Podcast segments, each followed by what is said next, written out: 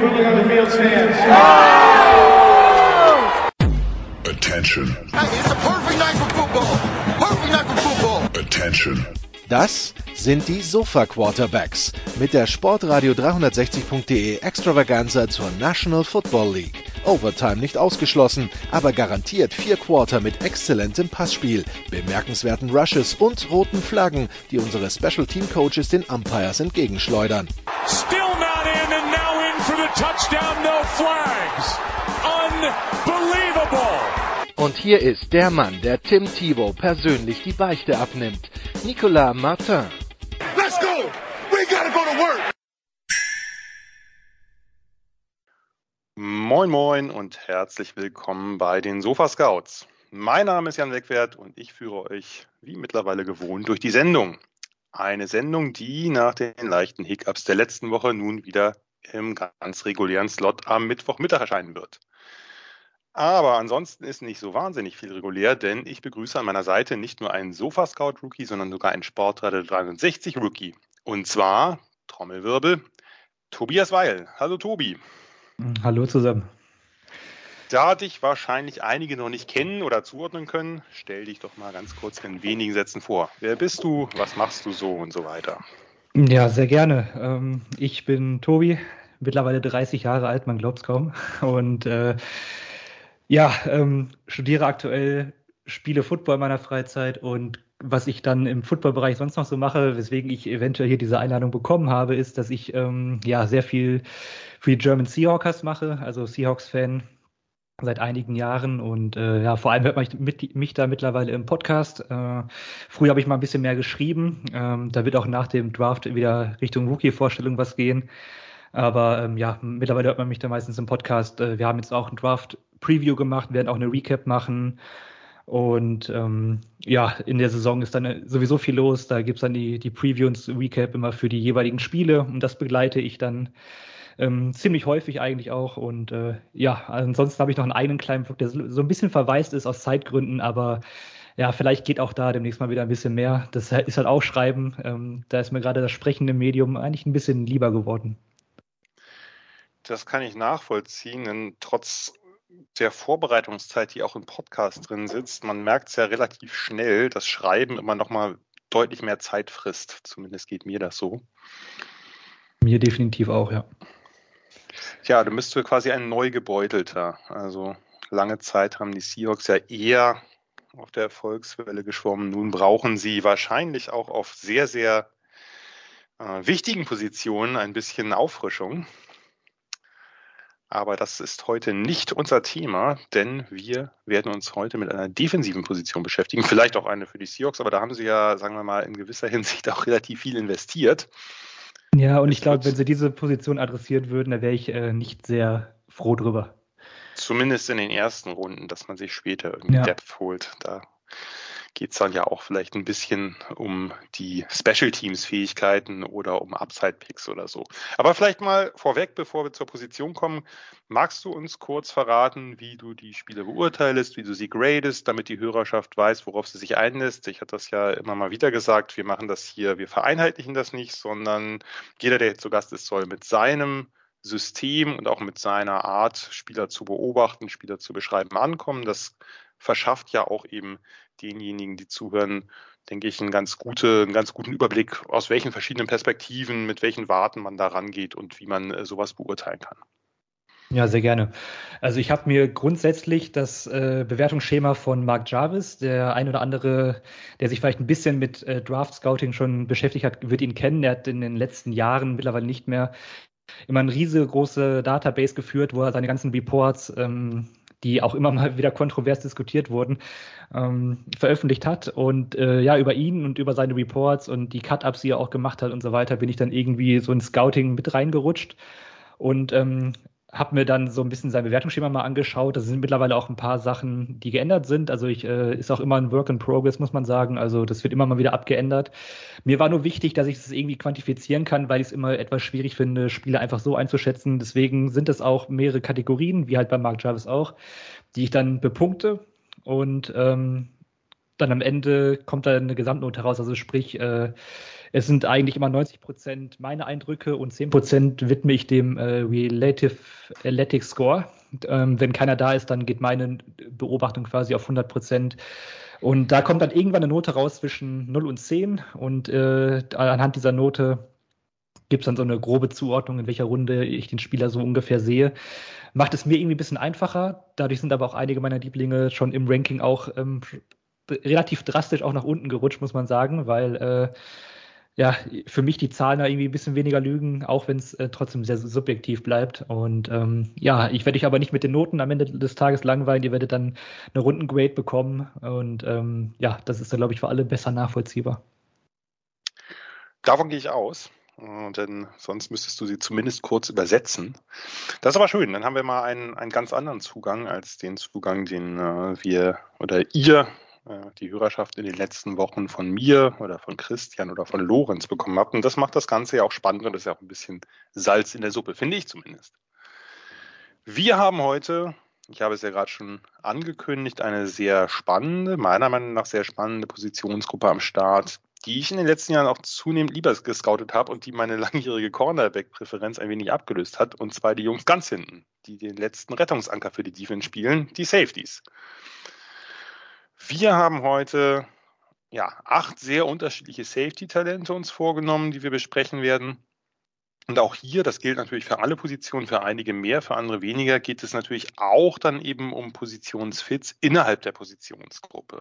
Also verschiedene Arten von Safeties. Wir hatten das bei den Receivern hier kurz vorgestellt. Ich würde es ganz kurz und ganz oberflächlich, also ganz grob, einmal so eine, so eine, ja, Beschreibung geben zu den verschiedenen Safety-Rollen, einfach deswegen, weil diese Begriffe gleich womöglich das ein oder andere Mal hören werdet. es gibt Safeties zum einen, die ihre Stärken eher in der tiefen Coverage haben, die sogenannten Free Safeties, die ja so hinten drin stehen und primär lange Pässe verteidigen sollen, entweder allein als sogenannter Center Fielder, der dann eben in der Mitte steht, oder in sogenannten Split Safety Aufstellungen zu zweit, in denen dann jeder eine Hälfte des Feldes abdecken soll. Dann haben wir die sogenannten Strong Safeties oder Box Safeties. Der letzte Name liegt schon nahe. Die stehen eben in der Box, näher an der Line of Scrimmage positioniert.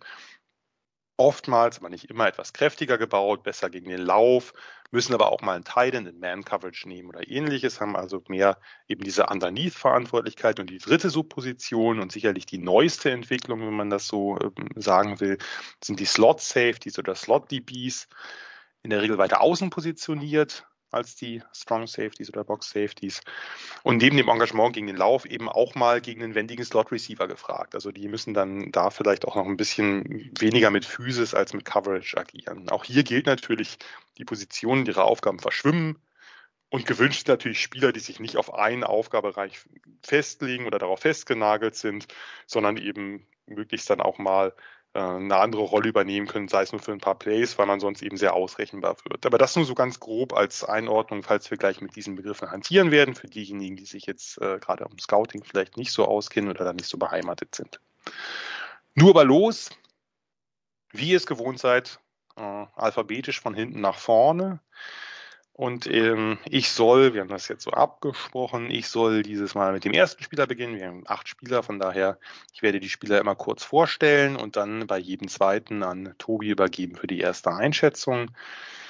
Wir haben heute sehr viele Spieler, die im Alphabet weiter vorne sind. Darum haben wir, äh, fangen wir mit P an und nicht mit W, Z oder einem ähnlichen Buchstaben. Und die Rede ist von Jalen Petrie von Baylor, ein Ratchet Senior, 5'11, 198, also eher klein, 30,5 Achtel Arme, jetzt auch nicht Riesenarme.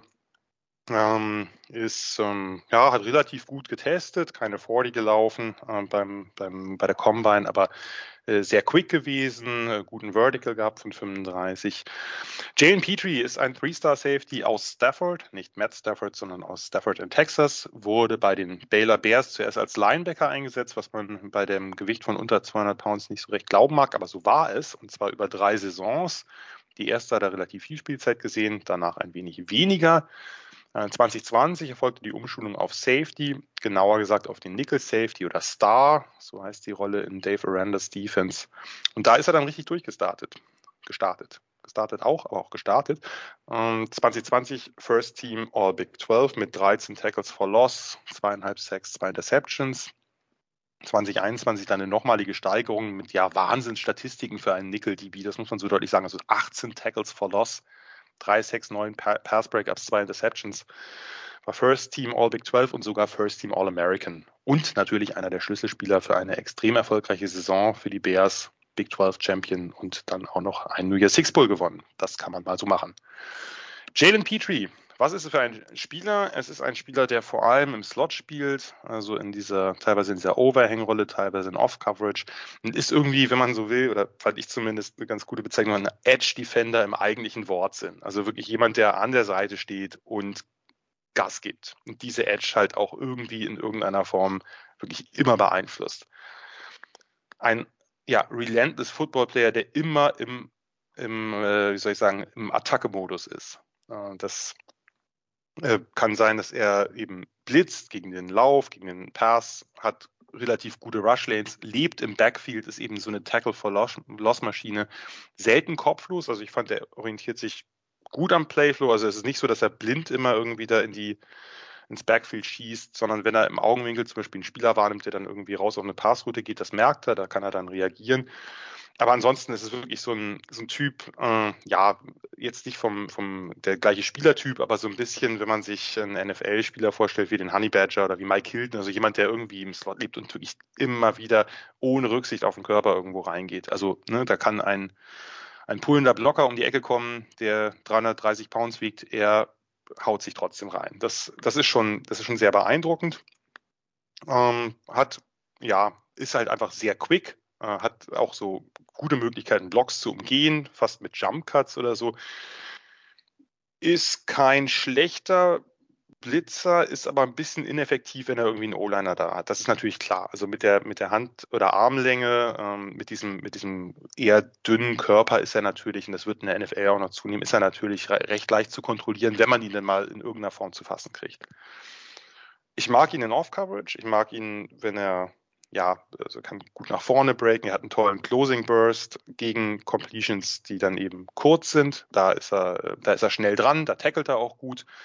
Wenn jemand auf die Idee kommt, gegen ihn irgend so ein, ich sag mal, so ein Long Developing Play, ein Double Reverse oder irgendwas, was halt ewig im Backfield dauert, das ist gegen Jalen Petrie keine gute Idee. Da ist er nämlich sofort da.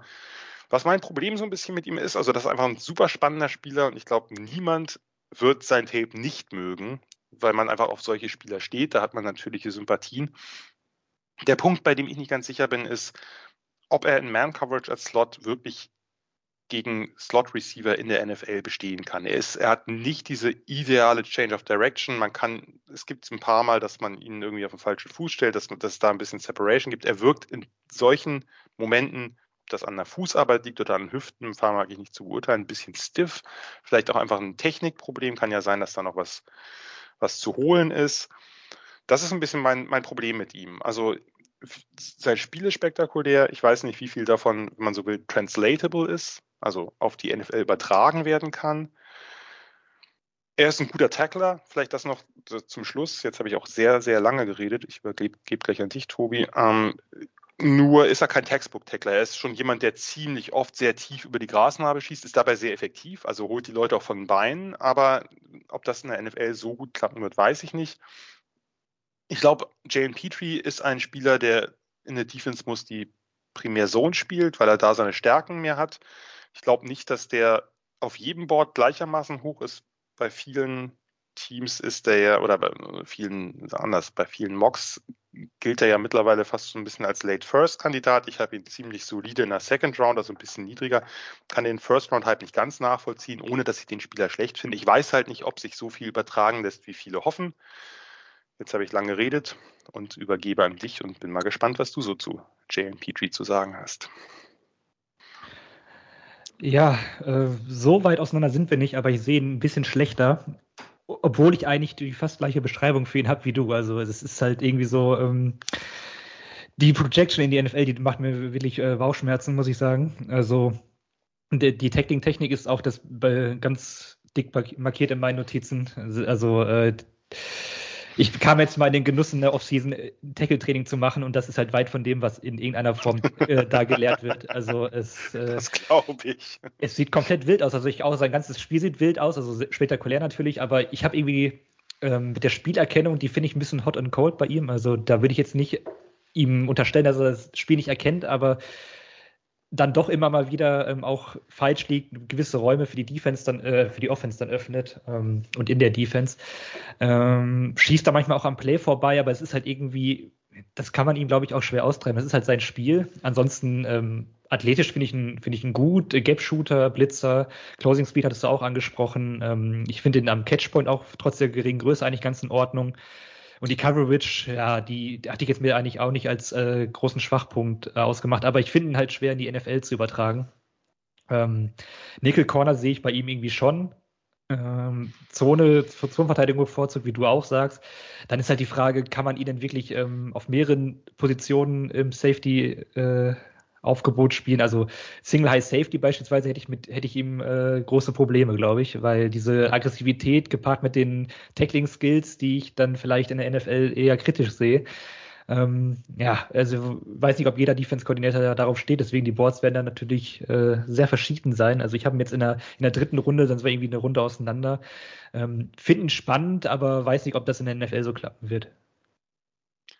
Ja, das ist, das ist letztlich natürlich äh, der entscheidende Punkt. Ich sehe es genau wie du. Äh, der, als, der, darf nicht, der darf nicht, der muss, der hat eine Rolle. Der hat genau eine Rolle eigentlich. Der ist halt Slot DB, Slot hm. Safety, Slot Corner, wie man es auch mal nennen will.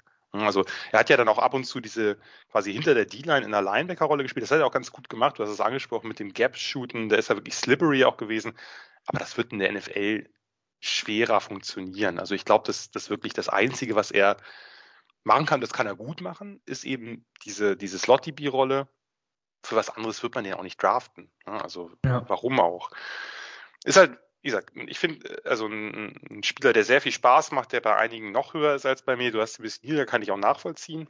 Ähm, ich glaube, dass diese Rolle, also dass er diese Rolle ausfüllen kann. Wie gesagt, meine zwei Punkte sind eben ähm, die, die, die, die Man-Coverage weiß ich halt nicht. Also da, aber auch da kann er sich natürlich noch verbessern. Ne? Das ist ein Spieler, der natürlich viel mitbringt und ich bin ganz bei dir, dieses unkontrollierte Spiel wird man ihm nicht ganz austreiben können. Und es macht ja auch, es hat ja auch Stärken. Ne? Das ist, also er macht ja auch Plays damit. Ist ein spannender Spieler, wahrscheinlich relativ einseitig einsetzbar. Hast du noch Gedanken zu ihm oder wollen wir zum. Nee, also spannend, ja, ähm, schwierig zu projecten und deswegen für mich nicht ganz gerechtfertigt, aber vor allem der erste Rundenhalb ist ein bisschen zu viel. Ähm, zweite Runde ist für mich noch vertretbar. Dritte Runde ist dann das, was ich so sehe, aber ähm, ja, ich bin, äh, bin auf jeden Fall sehr gespannt, wie er in der NFL, das will, will ich mir auf jeden Fall mal genauer ansehen, wie er da irgendwie agiert. Das, das könnte, könnte ziemlich cool werden, aber könnte auch in die Hose gehen. Genau, also man kann, auf jeden Fall wird es nicht langweilig mit Jane Petrie, das kann man, glaube ich, so oder so feststellen. Gut, kommen wir zum nächsten Spieler und da sind wir schon beim Buchstaben J. Wie gesagt, die Safeties tummeln sich in den äh, frühen äh, Bereichen des Alphabets. Die Rede ist von Kirby Joseph von Illinois, ein Senior 6'1", also das gute Maße, 33er Arm ist natürlich sehr nice und 10er Hände, also 10er Viertel Hände, also auch sehr, sehr große Pranken, Vertical von 38,5, also ein durchaus explosiver Spieler zumindest nach Combine-Werten. Ein Three-Star-Athlete war er aus Orlando, Florida, hat nicht die ganz großen Angebote aus der Heimat bekommen und sich daher für die Fighting Illini entschieden, also das College in Illinois. Eine sehr, sehr ungewöhnliche Karriere für einen wahrscheinlich höheren Draft-Pick. Das muss man äh, so deutlich betonen. Die ersten drei Saisons war Kirby Joseph ein wenig genutzter Backup, so wenig, dass er 2020 sogar kurzzeitig zum Receiver umgeschult wurde, hat eigentlich sich drei Saisons lang in den Special Teams verdingt, hat nicht transferiert, hat auf seine Chance geduldig gewartet, das ist heute ja auch eher selten. Und dann, äh, ja, unter dem neuen Head Coach Brett Bielema 2021 aus dem Nichts so richtig durchgestartet, hat sich einen Starterplatz ergattert und fünf Interceptions. Äh, gefangen, ist dann auch ins Second Team All Big Ten berufen worden. Und ganz ehrlich, ich verfolge die Big Ten ja relativ intensiv und schaue mir die Teams über den Sommer ein bisschen genauer für meine Previews an und die sind lang. Also auch bis zu Fringe-Startern ist da eigentlich jeder dabei, aber Kirby Joseph ist mir nicht untergekommen. Also passiert in der Conference zumindest relativ selten, dass mir da einer komplett durchrutscht. Das macht es umso spannender. Ja, Kirby Joseph, was äh, hast du so zu ihm zu berichten, Tobi?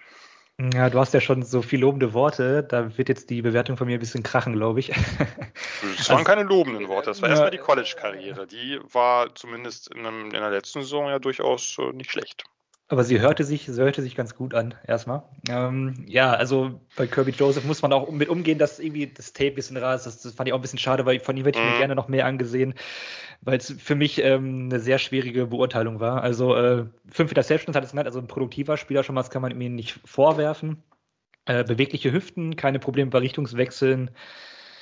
Ähm, Recovery Speed ist gut, der kann es mit Passempfänger schnell aufschließen und ähm, hat mir da sehr gut gefallen. In der Entscheidungsfindung äh, als Free Safety fand ich ihn geduldig, manchmal ein bisschen zu abwartend sogar und hat dann, äh, wie ich schon sagte, mit der Produktivität auch eben seine Ballskills ähm, unter Beweis gestellt. Also äh, kann aber auch, äh, also ein, Spiel, ein äh, Play gegen Virginia war da ganz witzig, wer den Ball aus den Händen des Gegenspielers quasi klaut. Das war dann, glaube ich, am Ende mhm. abgepfiffen. Aber äh, da, das habe ich mir ein paar Mal angeguckt dann. Ähm, jetzt komme ich aber zu den ähm, Sachen, die mir da nicht so gefallen haben. Und das, die Liste der Guten war relativ kurz jetzt. Ähm, ich finde seine Entscheidungen und Reads teilweise schwierig bis verheerend. Äh, ich meine, er hat ja, wie du sagtest, nicht immer gestartet in, in der College-Karriere. Ähm, das mag vielleicht auch daran liegen, dass er da noch einiges an Entwicklungspotenzial hat, aber da gibt es so einige Beispiele, wo er sich irgendwie mir zu klar falsch entscheidet, ohne jetzt natürlich das Play der Defense zu kennen. Ähm, da gibt es zum Beispiel im Spiel gegen Virginia deckt er den Gegenspieler ab, der vom äh, Linebacker gecovert wird und lässt einen anderen Gegenspieler offen. Also er hat komplett den falschen Read ähm, gemacht. Ähm, dann gegen Penn State, da hat er ganz, ganz extrem, obwohl er tief stand, auf eine Play-Action gebissen und ähm, geht vom Free Safety Spot mehrere Yards downfield. Ähm, der Wide Receiver bekommt das 1 gegen 1, der Cornerback ist geschlagen und Touchdown ist. Äh, und das sind so Szenen, die mir in den wenigen Tape leider schon zu oft vorkamen. Ähm, sein Tackling fand ich auch eher roh. Da hat er irgendwie keine guten Winkel und das hat mich irgendwie auch gewundert, dass er keine guten Winkel trifft, weil eigentlich hat er die Athletik, um sich in diese Position zu bringen. Und ähm, ja, also irgendwie wirkt das alles nicht so ein bisschen ausgereift. Ähm, und in der ähm, Endgeschwindigkeit fand ich ihn dann, obwohl er so gut geclosed hat, äh, so mäßig. Ich weiß nicht, wie die, wie die Combine-Tests waren. Ich habe mir den, wollte mir den Radiative Analytics Score noch ziehen, aber da hat er irgendwie keinen Wert. Also scheint da irgendwas. Nicht, ja, er ist keine 40 gelaufen. Ja, das hätte ich gern gesehen. Und ich finde ihn manchmal im Pursuit des Ballträgers ein bisschen faul. Also da verlässt er sich ein bisschen auf die Mitspieler. Ähm, das ist aber eine eher Kleinigkeit. Äh, dadurch, dass ich jetzt die Tests so nicht habe, also wie ich die athletische Upside mir nicht so ausmalen kann, ähm, kann ich mir jetzt irgendwie nicht so, ja, ich weiß, ich kann ihn schwer einschätzen und die Produktivität gefällt mir, aber ich habe ihn als entwicklungsnötigen äh, Safety, typischer Deep Free Safety eigentlich nur in der Rolle und äh, zu Beginn der Karriere wahrscheinlich auch ein reiner Special-Teamer und äh, sehen in der fünften Runde aktuell. Also, ja. Du siehst ihn sehr kritisch. Mhm. Das ist äh, durchaus. Mal gucken, ob du bei allen kritisch sein wirst als ich. Also ich sehe ihn auch nicht so positiv wie viele andere, aber ich kann noch mal ein paar Punkte ins Spiel bringen, die ich etwas besser finde als du. Also, oder sagen wir mal anders, die, die Gewichtung bei mir etwas positiver haben werden lassen. Das eine ist, dass natürlich Centerfielder Safeties immer das, das äh, sagen wir mal, die äh, der Goldstandard sind. Ne? Also wenn du irgendeinen Safety suchst, Centerfielder gibt es am wenigsten Centerfielder mit Range mhm. und das finde ich lässt ihn bei mir zumindest ein bisschen höher ploppen, dass er eben, was du hast es ja gesagt, dass er wirklich athletisch ist, beweglich wirkt, einen guten Burst zu den Sidelines hat, fluide Richtungswechsel machen kann, einen guten Pedal hat, Change of Direction ist gut. Also das, was er hinten halt braucht, erstmal technisch oder sagen wir mal athletisch technisch, das ist vorhanden. Ich sehe es aber genauso wie du, dass er äh, zu viel, also dass er einfach inkonstant ist mit seinen Reads und, seinem, und seinem, seiner Spielzurerkennung. Es gibt welche, wo er zu viel Guessing macht, ne, also wo er dann eben wirklich auf Plays beißt. Dann gibt es wieder welche, wo er zu späte Reaktionen zeigt und einfach da hinten einfriert, äh, weil er, was er wirklich oft hat, die Augen viel zu lange beim Quarterback lässt. Also diese Field Vision fehlt ne? dass er wirklich immer zum Quarterback guckt. Und das ist ja auch gut, dass das Safeties machen, aber sie müssen natürlich den Rest im Auge behalten und nicht, oh, jetzt wirft er, ach, wo ist der Spieler? Hm, okay, schon an mir vorbei oder ähnliches oder ist ganz woanders. Ne, also die Play Recognition, Entschlüsselung, das ist halt, das fehlt ihm halt noch. Er ist ja nur ein One-Year-Starter und hat auch vorher nicht viel in den Defenses gespielt. Was ich besser fand, war in der Tat sein Tackling. Das hat vielleicht, gibt das auch einen Ausschlag dafür, dass ich ihn so im Bereich, ja, Early Fourth habe, mit viel äh, gutem Zureden noch äh, irgendwie in den Top 100 äh, am späten dritten Tag. Weil ich fand ihn eigentlich beim Tackling, das, da habe ich, hab ich, das habe ich ein bisschen positiver gesehen. Das ist kein physischer Tackler, ganz sicherlich nicht. Aber er ist relativ diszipliniert und ich fand, dass er nicht so viel Plays überrannt hat. Also da fand ich andere Safeties ein bisschen fragwürdiger. Ähm, und was natürlich ein Punkt ist, der ab der, ab so den mittleren Runden ähm, auch wichtig wird, gerade für NFL-Teams, das halt ein, also der hat halt Special Teams Erfahrung, der ist halt ein absoluter Top-Gunner, also ähm, ne, bei vielen nimmt man diese Projections vor, wenn man sagt, na ja, ein, ein, Corner oder ein Safety oder ein Linebacker in Runde 6, der könnte mal ein guter Special-Teamer werden, weil er athletisch ist. Er ist es halt schon. Ähm, es gibt dieses Spiel gegen Nebraska. Dieses Spiel wird mir der gute Nikola, der jetzt gerade stumm geschaltet ist, noch in fünf Jahren vorhalten in diesem Podcast, aber ich werde es äh, versuchen, mit buddhistischer Gelassenheit äh, irgendwie hinzunehmen. Da hat er halt einen Safety produziert gegen Cam Taylor Bridge, weil er äh, den halt in, in, der Endzone, nachdem der einen ziemlichen Lapsus gemacht hat, dann getackelt hat und den Ball da äh, rausgeschlagen hat. Ich glaube, also es ist halt ein, ein Centerfielder Ballhawk Prospect mit einigen wirklich spektakulären Sideline Interceptions für mich. Es ist einer, der nicht gut in Spielzeugerkennung ist, der da noch roh ist, der in Field Vision roh ist, ich glaube aber, dass der sogar noch früher geht, ehrlich gesagt. Ich könnte mir gut vorstellen, dass er in Runde 3 geht, weil echte Centerfielder einfach so begehrt sind. Ja, völlig faire Bewertung. Also ich habe nichts an der Bewertung an sich auszusetzen. Ich sehe ihn halt ein bisschen kritischer, ja. weil mir irgendwie die Fantasie fehlt, dass er diese eklatante Schwäche in der Spielerkennung so schnell ähm, da irgendwie aufholen kann in der NFL. Natürlich klar, Special Teams Value, aber das ist ja bei mir dann ähm, in der Bewertung quasi gar nicht drin. Das können mhm. Teams dann vielleicht so sehen. Bei mir geht's halt irgendwie um diese Tape Grade und da klar. ist es halt genau das, was da irgendwie so bei mir rumkam. Nee, nee, absolut. Ähm, ja. Das, nur, also ich glaube, dass die, also wenn wir jetzt innerhalb der Safeties von, jetzt wird es natürlich ein bisschen, ein bisschen akademisch, aber wenn wir innerhalb der Safeties von, ähm, von Positional Value reden, dann sind wahrscheinlich Centerfielder, die eine gewisse die Interceptions fangen können, mehr oder weniger regelmäßig an den Seiten, sind einfach ja natürlich ein bisschen begehrter und darum könnte ich mir halt vorstellen, dass der, dass der höher geht. Wie gesagt, ich sehe den auch nicht, ich sehe den auch nicht so viel besser als du.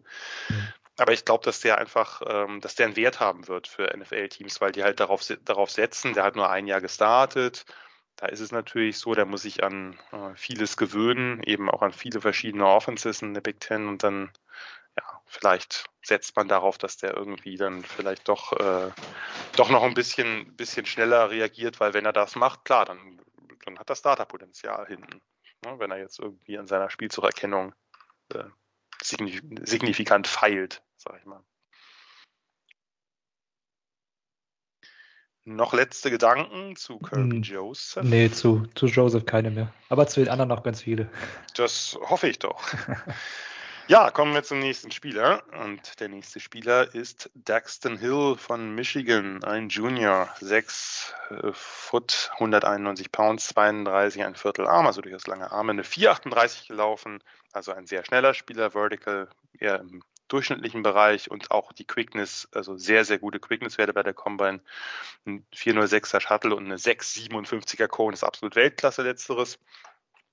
Dax Hill, ein Five-Star-Safety aus Tulsa, Oklahoma, der beste Safety seines Jahrgangs. Äh, Gab es ein großes Ringen drum, aller möglichen Top-Programme, Alabama, natürlich auch die Sooners, also vor Ort, aber er hat sich dann für Michigan entschieden, war so ein bisschen der Hauptgewinn in der damaligen Recruiting-Klasse für Jim Harbour.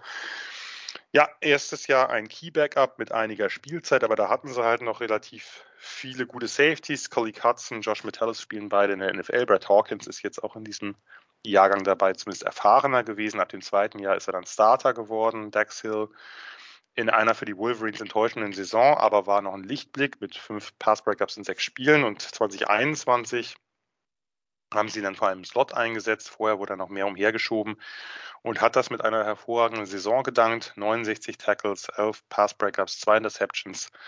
Aber das gibt eigentlich seinen Wert würde ich sogar sagen, nicht mal wirklich wieder. Also diese Statistiken ist auch First Team All Big Ten geworden. ja, ich bin wieder dran mit anfangen. Dax Hill, ja, ich habe es gerade schon erwähnt, also wirklich äh, ein, ein sehr variabel einsetzbarer Spieler, hat zunächst Slot, Two High, Single High, alles gespielt. 2021 dann eben nur noch im Slot, ist ein sehr athletischer Spieler mit einer wirklich herausragenden Speed-Wendigkeitskombination, starke Lateral Quickness, also kann sich seitlich unglaublich gut bewegen, hat sehr fluide Hüften, hat einen tollen Burst in jede Richtung, auch nach, äh, also wenn er jetzt irgendwie ein, Man-Coverage ist im Slot aus, der, aus dem Turn, aus der Transition, wenn er sich dreht, kann damit seine manchmal leicht zu späten Reaktionen ausgleichen, hat einfach eine tolle Richtungswechsel. Also das, das ist das, was ihn, glaube ich, auszeichnet. Und da kommen wir immer wieder zu, da kam ich immer wieder zu. Alles, was er vielleicht nicht ganz ideal macht, kann er damit eben wieder wettmachen. Also das, das verrät sein enormes Potenzial. Eben dieser blitzschnelle die blitzschnellen Drehungen, Wendungen, ein falscher Schritt hier, ein falscher Schritt da. Wenn er mal ein bisschen Separation nach dem Cut zulässt, ist er sofort wieder dran, weil er einfach diese Explosivität hat. Damit, wie gesagt, leichte technische Schwächen, das sind nicht dolle. Also beim, beim Backpedal, beim Footwork, da ist immer mal irgendwo ein kleines Ding drin, immer mal wieder, nicht, nicht oft, und aber er ist einfach, er kann es wieder wettmachen. Das verrät ja einfach wahnsinnig viel Potenzial, wenn er das jetzt schon ausgleichen kann. Was ist erst, wenn man sein Footwork noch, noch besser macht? Ähm, in Zone fand ich ihn manchmal nicht ganz so, äh, ganz so gut. Da hat er, wirkt er so ein bisschen verloren gegen, gegen Route-Kombinationen. Dann steht er ein bisschen ineffektiv im Nirgendwo wenn er Deep gespielt hat, was er nicht mehr viel gespielt hat, also wenn er tiefer Safety gespielt hat, hat er einen guten und schnellen Trigger nach vorne, verteilt auch durchaus mal einen, härteren Hit, aber ist jetzt kein dauerhaft physischer Tackler, der jetzt gar keine extra zulässt, das kann man, äh, kann man bei ihm nicht sagen. Ähm, wenn er Man-Coverage spielt im Slot, ist er wirklich aggressiv am Breakpoint, also wo der Receiver eben sich für seine Route entscheidet, äh, hat einen guten Handeinsatz. Ähm, das Einzige, was er gar nicht machen darf, ist Bump-and-Run-Coverage. Das sah wirklich ganz, ganz fürchterlich aus. Also das muss man ihm komplett neu antrainieren. Da hat er immer zwei Hände benutzt und wirklich dieses Lunging, also mit dem Oberkörper nach vorne gebeugt, aus der Balance geraten. Das sollte man ihm einfach, sollte er am besten gar nicht machen. Was er, das, das andere, was so ein bisschen der eine Punkt ist, der mich, der ein bisschen negativ ist, er braucht Verbesserungen am Catchpoint. Er hat oft sehr enge oder meist sehr enge Coverage dafür verliert er zu viel Bälle, da muss er physischer agieren, da muss er so ein bisschen auch an seinem, wie es immer so schön heißt, Body Positioning arbeiten, also an der, an der Positionierung des Körpers zum Gegner und zum Ball. Ähm, gegen den Lauf, Effort vorhanden, ein bisschen, manchmal überaggressive Angles, aber ein grundsätzlich guter Tackler, äh, hat jetzt natürlich nicht die Riesenfüßes, ähm, ist jetzt keiner, der irgendwie durch Blocks geht, kann den einen oder anderen Block mal umgehen oder auch mal einen von einem sich lösen, aber das ist nicht, das ist nicht seine große Stärke. Zusammengefasst, sehr interessanter Spieler, für mich schon einer, der in die Richtung der, naja, Top Prospects ist vielleicht zu viel gesagt, aber in die Richtung geht ähm, weil er einfach diese Explosivität, diese Fluidität, diese Short Area Quickness hat, die verrät einfach ein Riesenpotenzial als Slot Safety, als Slot DB. Er kann auch woanders spielen. Da ist die Projection ein bisschen unklarer, meiner Meinung nach, aber da kann man ihn natürlich hinbewegen. Weil das Potenzial ist einfach riesig, weil wenn du dir anguckst in der NFL, was ist entscheidend? Der Slot, äh, Slot Receiver sind so wichtig geworden. Wenn du da jemanden hast, der in Coverage so gut ist, jetzt schon so gut ist und vor allem so, so wendig ist, so explosiv ist, und du das noch ein bisschen weiterentwickelst, der ist ja, äh, der ist ja jetzt noch nicht, der ist noch nicht super alt, der ist, ähm, der hat jetzt drei Jahre am College gespielt, ist da, äh, ist da immer gestartet, aber der ist noch 21, also den kann man, glaube ich, auch da noch ein bisschen äh, ein bisschen mehr entwickeln als vielleicht den einen oder anderen Spieler, der schon Ratchet Senior ist. Für mich ist er ein Late First und ähm, vielleicht siehst du ihn. Bist ja, wenn ich mich nicht recht täusche, auch diesem Programm etwas zugewandt, äh, mal nicht deutlich kritischer. Ja, manch einer würde mir jetzt biased vorwerfen. Ähm, ich sehe genauso. Ich sehe ihn klar in der ersten Runde. Ähm, ja, ich habe mich, ich hatte ja das Vergnügen, ihn schon in der Saison äh, ein bisschen zu sehen.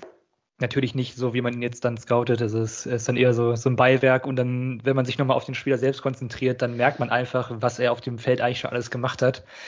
Und ja, ähm, nicht nur aus Michigan-Verbundenheit, sondern generell äh, den Spieler komplett verliebt. Also ähm, es wird auch gerne mal diese Value-Frage gestellt, ob man einen gewissen anderen Safety ganz früh zieht oder, oder dann lieber in der späten ersten Runde beispielsweise zuschlagen würde. Und ich würde dann, wenn ich ähm, wüsste, ich könnte diesen Spieler kriegen, diesen eher ziehen. Also Dexton Hill hat mir unglaublich gut gefallen. Du hast ihn auch schon gut zusammengefasst. Also ähm, das jetzt alles zu merken, äh, schwierig, das, äh, dass ich da jetzt mich nicht doppel, aber ich äh, raus. ganz kurz mal so, ähm, ja, spielte viel in der Box als Slot Corner. Ich, ich finde, er spielt auch größer und physischer, also er versucht zumindest, ähm, wie du sagst, er ist halt äh, kein herausragender Blockshader oder sowas, aber ähm, irgendwie funktional für die Rolle, äh, die er da hat. Also ich, ähm, das nehme ich dann auch in Kauf, muss ich sagen, bei ihm, dass man da vielleicht eine kleine Schwachstelle haben könnte. Äh, gutes Timing aus dem Backpedal, ähm, sowohl für dann, ähm, also wenn es dann zum Pass-Breakup geht oder auch im Run-Game teilweise, ist total enge Coverage beim Gegner. Ich finde, er spielt physisch, das, man, man hat es angesprochen, das äh, sollte er am besten nicht machen, ähm, aber ich, ich finde generell äh, seine Physis, ähm, ja, ich, äh, glaube, er will das einfach nicht als Marke haben, obwohl er ein etwas kleinerer Spieler ist vielleicht ein bisschen, also er, wehrt sich mit Händen und Füßen dagegen. Ähm, das gefällt mir auf jeden Fall erstmal so. Der Effort ist da.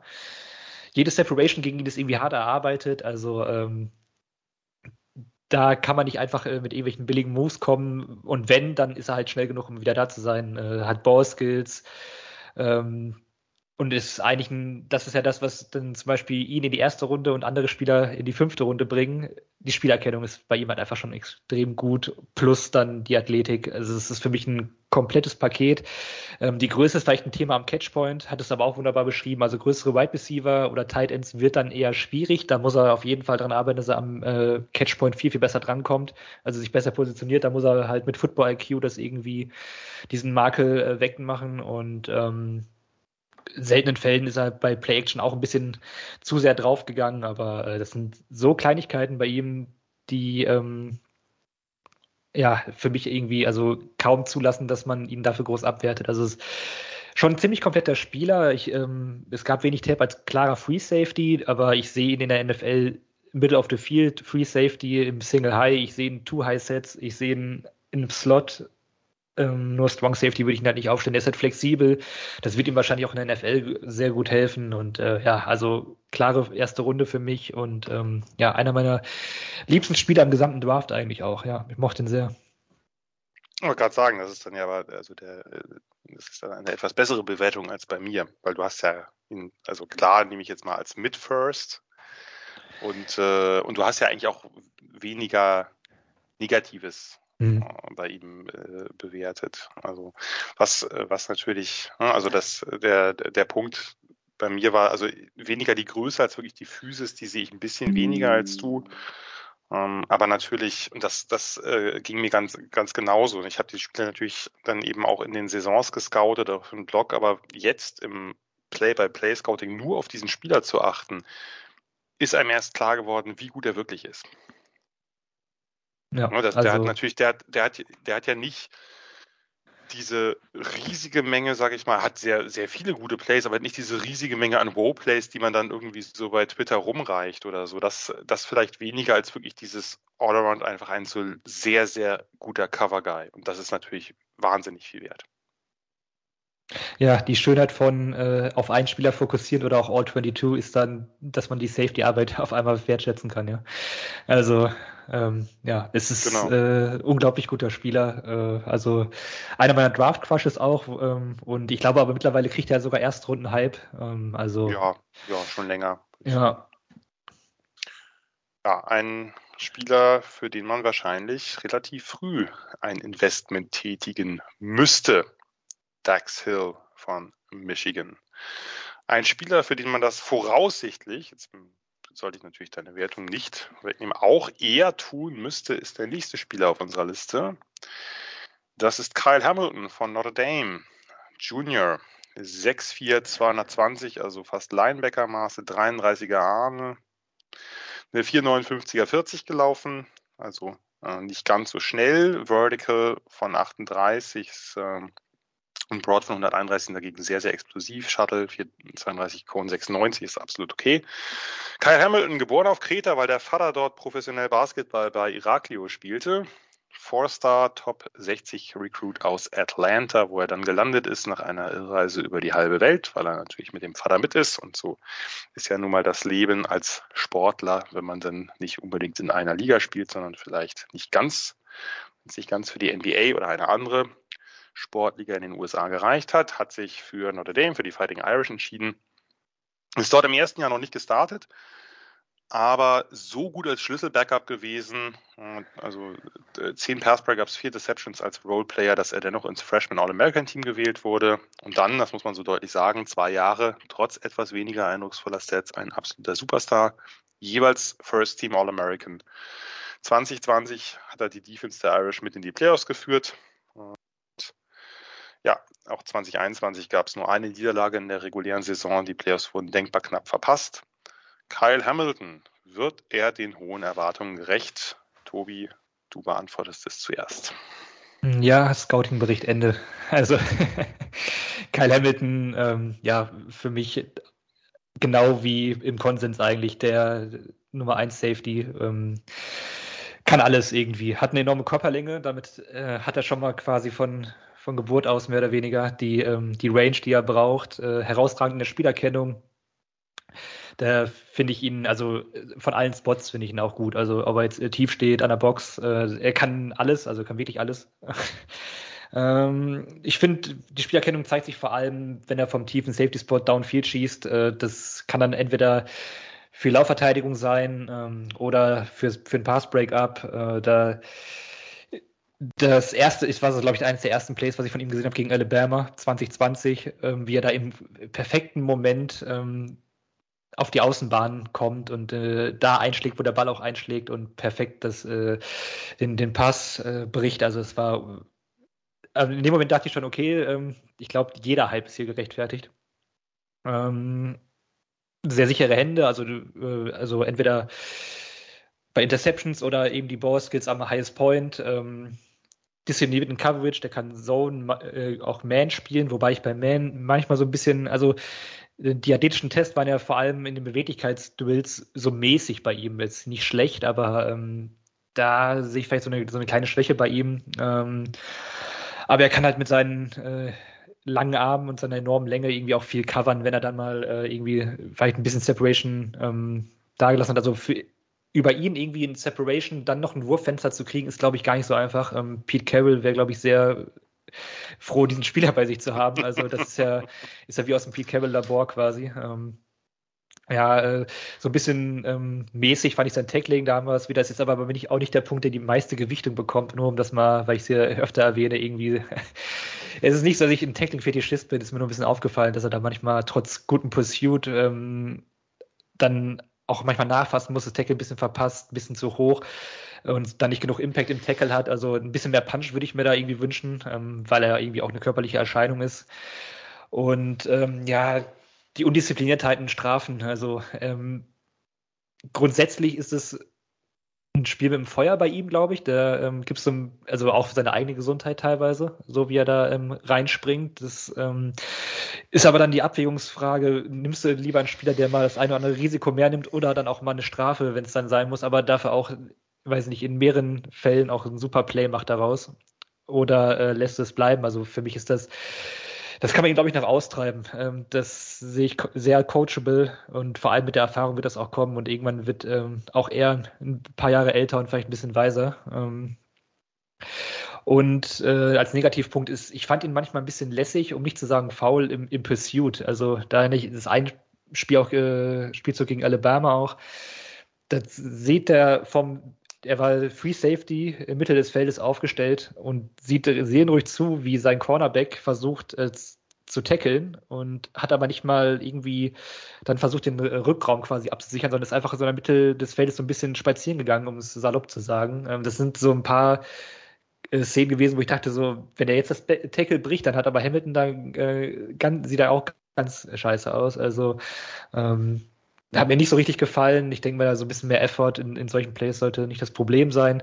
Und er hat jetzt wahrscheinlich auch nicht einen High-End-Speed, äh, was aber, glaube ich, ähm, ja, wie gesagt, durch Länge und gutes Stellungsspiel äh, auszumerzen gilt.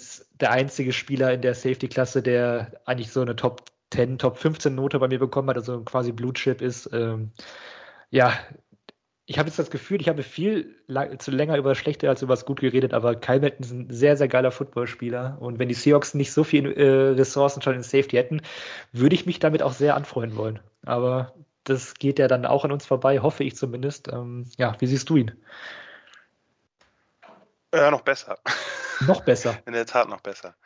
Ja, also Kyle Hamilton ist für mich der ja, hat auf jeden Fall eine gute Chance, für mich am Ende der beste Prospect der Klasse zu sein. Ähm, ich versuche mal nicht alles zu wiederholen, sondern konzentriere mich auf ein paar Punkte. Das eine ist vielleicht nochmal ähm, die Einsatzgebiete. Also er hat ja einfach unter zwei verschiedenen DCs gespielt. Clark Lee in, äh, vorher und dann jetzt Marcus Freeman im letzten Jahr. Marcus Freeman hat nicht viel mehr als Centerfielder spielen lassen. Clark Lee mit der doch stärker Zone-Coverage orientierten Defense viel in Cover 4, also als, als Split Safety ich liebe seine Antizipation. Ich finde die Monster gut. Also das ist auch das, was ein bisschen die, die leichten Speed-Probleme meiner Meinung nach wettmacht. Die Spielintelligenz, das Wissen darum, was passiert. Und es gibt ja, ne, was ja eine Zeit lang so bei Twitter umgegangen ist, dieser eine Interception gegen FSU, wo er quasi vom, vom anderen Hash kommt und an der, ähm, an der Seitenlinie Interception fängt, da hieß es gleich, ah, der hat die tollste Range. Ich glaube nicht mal, dass er die beste Range hat, sondern der hat halt schon drei Schritte gemacht, bevor der Quarterback wirft. Das, das finde ich schon ziemlich, ziemlich krass und auch weit über allen anderen Safeties in dieser Klasse, meiner Meinung nach. Ich mag seine, seine Bewegung, seinen Bewegungsablauf. Ich finde, er ist ein Technician, also was Pedal, Shuffle, Turn, Breaks, Change of Direction. Das ist alles in einem Movement, kann auch beliebig zwischen wechseln in einem Play. Ich mag insgesamt die, die Richtungswechsel für 220 Pounder, finde ich schon sehr, sehr gut. Er ist geduldig, er kann lange im Pedal bleiben. Ich finde seine, wie es so schön heißt, Spatial Awareness, also seine, seine Aufmerksamkeit für den Raum, finde ich überragend auf Spielzugentwicklung, auf Routenkombinationen und ähnliches. Ich man kann ihn mal in den Slot stellen, du hast recht, da wird er jetzt nicht, äh, hat er vielleicht ein bisschen Speed-Probleme und ein bisschen auch Quickness-Probleme, aber ich finde auch da wirkt alles, also er bewegt sich wie ein, wie ein Cornerback, vielleicht ein bisschen langsamer, also die, diese, der Bewegungsablauf, die Technik, der Handeinsatz auf der Route finde ich richtig, richtig gut. Den Punkt, in dem ich ihn deutlich besser sehe als du, ist in der Tat das Tackling. Also ich finde seine Lanes, seine Angles sind richtig, richtig stark also Play Recognition, disziplinierte Lanes, dann dieses Runs the Alley, also er bewegt sich schnell runter und ich finde, er macht wenig Overcommitment, wenig Overpursuing. Also fand, versteht Angles wie kein zweiter. Ähm, ich mag seine Tackling-Technik grundsätzlich. Er hat ein relativ, er schlägt nicht immer hart ein, das stimmt. Was daran liegt, dass er relativ diszipliniert dieses Throttle Down hat, setzt seine Füße, macht den Tackle, das ist relativ Textbook. Ähm, anderer Punkt, der mir aufgefallen ist, den ich selten so gut sehe bei einem Safety, das Box-Movement, also wenn er sich quasi navigiert durch Traffic, ne, in der Box sind viele Menschen, die in unterschiedliche Richtungen fallen, gezogen werden, gedrückt werden, sich bewegen. Da fand ich seine Steps, sein, also seine Schritte, sein, seine Lanes wirklich, also die, die Vision insgesamt ist einfach Elite. Ich mochte ihn mehr als Tackler auch bei den harten Hits. Ich habe jetzt nicht genau verstanden, das äh, kannst du ja gleich vielleicht nochmal drauf eingehen. Ähm, also einerseits, dass er zu wenig physisch ist und andererseits, dass er aufpassen muss, dass er nicht, falls ich nicht falsch verstanden habe, zu physisch in, in, in Tackles reingeht. Ähm, ich fand die, also er ist jetzt nicht jemand, der dauernd den Hitstick auspackt, aber, aber er kann harte Hits. Äh, ich kann man David Bell, glaube ich, nachfragen. Der hat richtig krass einen verbraten bekommen, als er bei die Mitte kam und, und Hamilton von oben, von oben runter, runter ging. Von daher, ich finde ihn relativ komplett. Ich finde diese Play Recognition und, und Antizipation absolut super. Er ist alert, er ist aware, er ist diszipliniert und dennoch finde ich ein harter Footballspieler. Für mich äh, ja einer der besten Prospects dieser Klasse. Ähm, genau, das ist vielleicht erstmal erstmal das, was ich dazu zu sagen habe. Ähm, ja. Ja, also die, die fehlende Physis will ich ihm ja gar nicht vorwerfen. Ganz im Gegenteil. Ähm, nur, dass, äh, dass ich denke, dass er manchen, manchen Tackles dann dieses Nachfassen und äh, mhm. nicht, nicht genug Wumms hinterkriegt. Da okay. denke ich mir, okay. ein Spieler seine, seines Formats sollte äh, da eigentlich mehr austeilen können.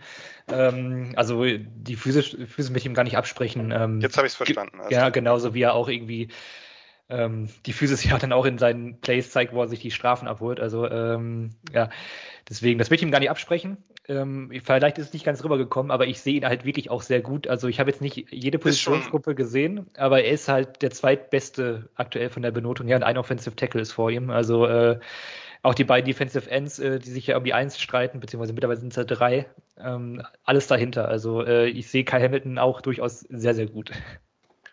Ja, wenn ja. nicht, ist ja okay. Also sagen ja. wir mal so, dann sehen wir ihn beide wahrscheinlich eine Ecke besser auf unserem Big Board, wenn wir so eins erstellen würden, als äh, wo er höchstwahrscheinlich gehen wird. Denn es mehren sich ja einfach die Anzeichen, dass der eben aus den Top 5, wahrscheinlich sogar Top 10 fallen wird. Aber mhm. kann natürlich auch sein, dass sich ein Team dann doch in ihn verliebt. Das ist halt ein bisschen Positional Value. Das ist äh, sicherlich auch, äh, wenn der jetzt noch eine, eine niedrige 4-4 gelaufen wäre, so tickt die NFL nun mal, wäre die Chance größer gewesen. Ja, also dann rein vom Talent her, also ohne Positional Value ist es halt ein Top-5-Spieler. Im Draft. Genau, keine, da ich, keine da, da ich mein, mein, Big Board halt ohne Positional Value mache, ja. weil ich weiß, äh, ich finde es immer schwierig, jetzt äh, unabhängig von äh, sozusagen deinen Rankings, finde ich es schwierig, allein deswegen, weil, wenn wir jetzt mal ehrlich sind, Quarterbacks so eine, so eine überragende Position, wenn einer von diesen Quarterbacks nur die Chance auf einen Franchise-Quarterback hat, müsste ich den doch immer dann über alle anderen ranken, oder? Also wenn ich Positional Value ernst nehme, ja. wie kann ich dann einen, einen, auch einen dieser über dieser Quarterbacks, über die gerade viel diskutiert wird, die müssten ja eigentlich alle safe First Rounder und eigentlich auch alle safe mindestens Mitte sein, weil könnte ja sein. Und dann hast du den Jackpot gezogen. Von ja. daher finde ich, also es ist, es ist immer schwierig. Man, darum habe ich mich irgendwann oder habe ich mich dazu entschlossen, nicht irgendwann, sondern eigentlich immer schon es ohne zu machen und man muss das halt quasi aus den Rankings dann rauslesen, je nachdem, äh, äh welchen Spieler und welche Position man dann eben entsprechend einordnet. Mal davon abgesehen, dass es ja sowieso äh, schwierig ist, jetzt äh, nicht für ein Team ein Board zu erstellen, was die Präferenzen bei Cornerbacks, bei Receivern, bei O-Linern und allen möglichen anderen Positionen angeht. Ja, deswegen, ich habe auch immer ohne Positional Value, weil es für mich schwer ist, dann eben auch in meiner versuchten Quantifizierung das dann irgendwie da einzubauen. Deswegen werden es am Ende totale Grades quasi und ähm, deswegen ist Kyle Hamilton da auch so gut, wie er ist und ich würde ihn aber wahrscheinlich auch schon dann irgendwann ziehen, so einer Top 10 Range auf jeden Fall. Also ich man eigentlich auf dem Board liegen lassen. Ich definitiv auch. Wahrscheinlich sehe ich auch das Positional Value von Safeties höher, als das die NFL, GMs und Front Offices tun.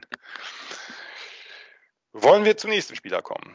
Wir haben äh, wahrscheinlich, wir haben es ja beide schon verraten, noch keinen Spieler über Kyle Hamilton, zumindest keinen Safety. Der nächste Spieler ist Nick Cross von Maryland, ein Junior. 6-0, 212, 31,5 Arme, eine 4,34 gelaufen, also sehr, sehr schnell. Ein 37er Vertical ist auch ziemlich gut. Nick Cross ist ein Four-Star und Top 60 Recruit aus Hyattsville, Maryland. Hatte sich eigentlich schon für Florida State entschieden und dann ist aber Mike Loxley, der ehemalige Alabama-OC, der neue Head Coach von Maryland geworden und Loxley ist ein bekanntermaßen guter Recruiter. Der hat es irgendwie geschafft, ihn zu, nennt man das, umzudrehen, zu flippen wie sagt man das im Deutschen, egal. Also er hat ihn überzeugt davon, doch äh, zu Hause zu bleiben in Maryland. Gleich im ersten Jahr die Hälfte der Spiele gestartet, in einer ziemlich miesen Defense. Immerhin doch einigen Impact gehabt mit sieben Pass Breakups und zwei Interceptions. Das mit den miesen oder mauen Defenses hat sich auch die nächsten Jahre nicht äh, geändert. Jetzt kriege ich hier gerade von Nicolas Martin, unserem Germanistik-Experten, das Wort umgestimmt. Das ist natürlich ein schönes Wort, hier einfach reingeworfen. Er hat ihn umgestimmt.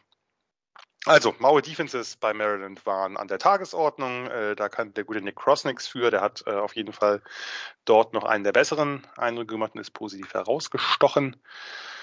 Äh, ja, vor der Saison habe ich so ein bisschen gehofft, geschrieben, dass ich ihn so als so einen kleinen Riser erwarte. Das ist, dem ist er auch gerecht geworden. Äh, sieben Pass Breakups, drei Receptions. Alle drei Jahre ist er Honorable Mention All Big Ten geworden, also nie in ein wirkliches Auswahlteam berufen worden.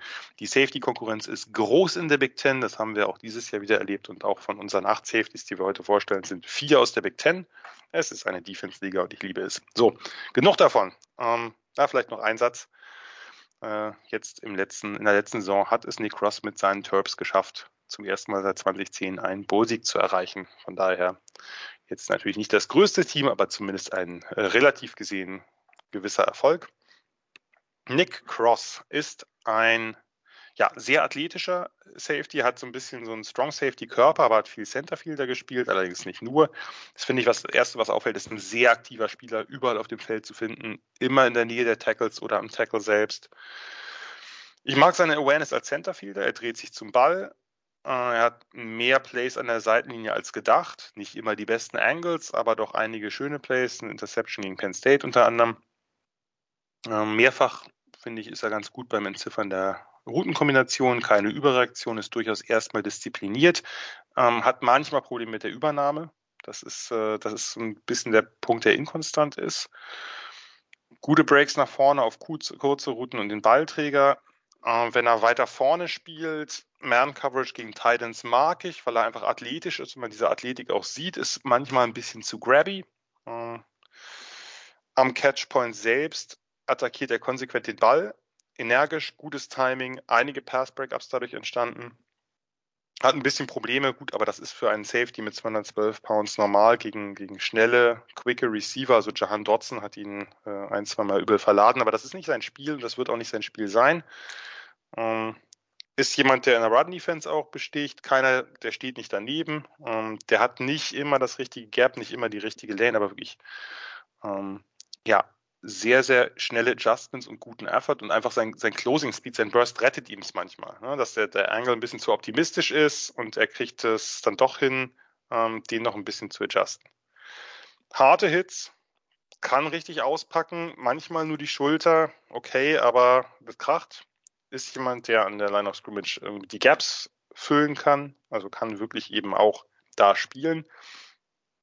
Ähm, insgesamt finde ich sein Tackling aber doch relativ sicher. Also wenn, dann liegt es an den, an den Angles, nicht am Tackling. Das finde ich äh, technisch sauber, hat mehrfach als Centerfielder auch starke Open Field Tackles gehabt, wo er wirklich der letzte Spieler war und viel Raum zu verteidigen hatte.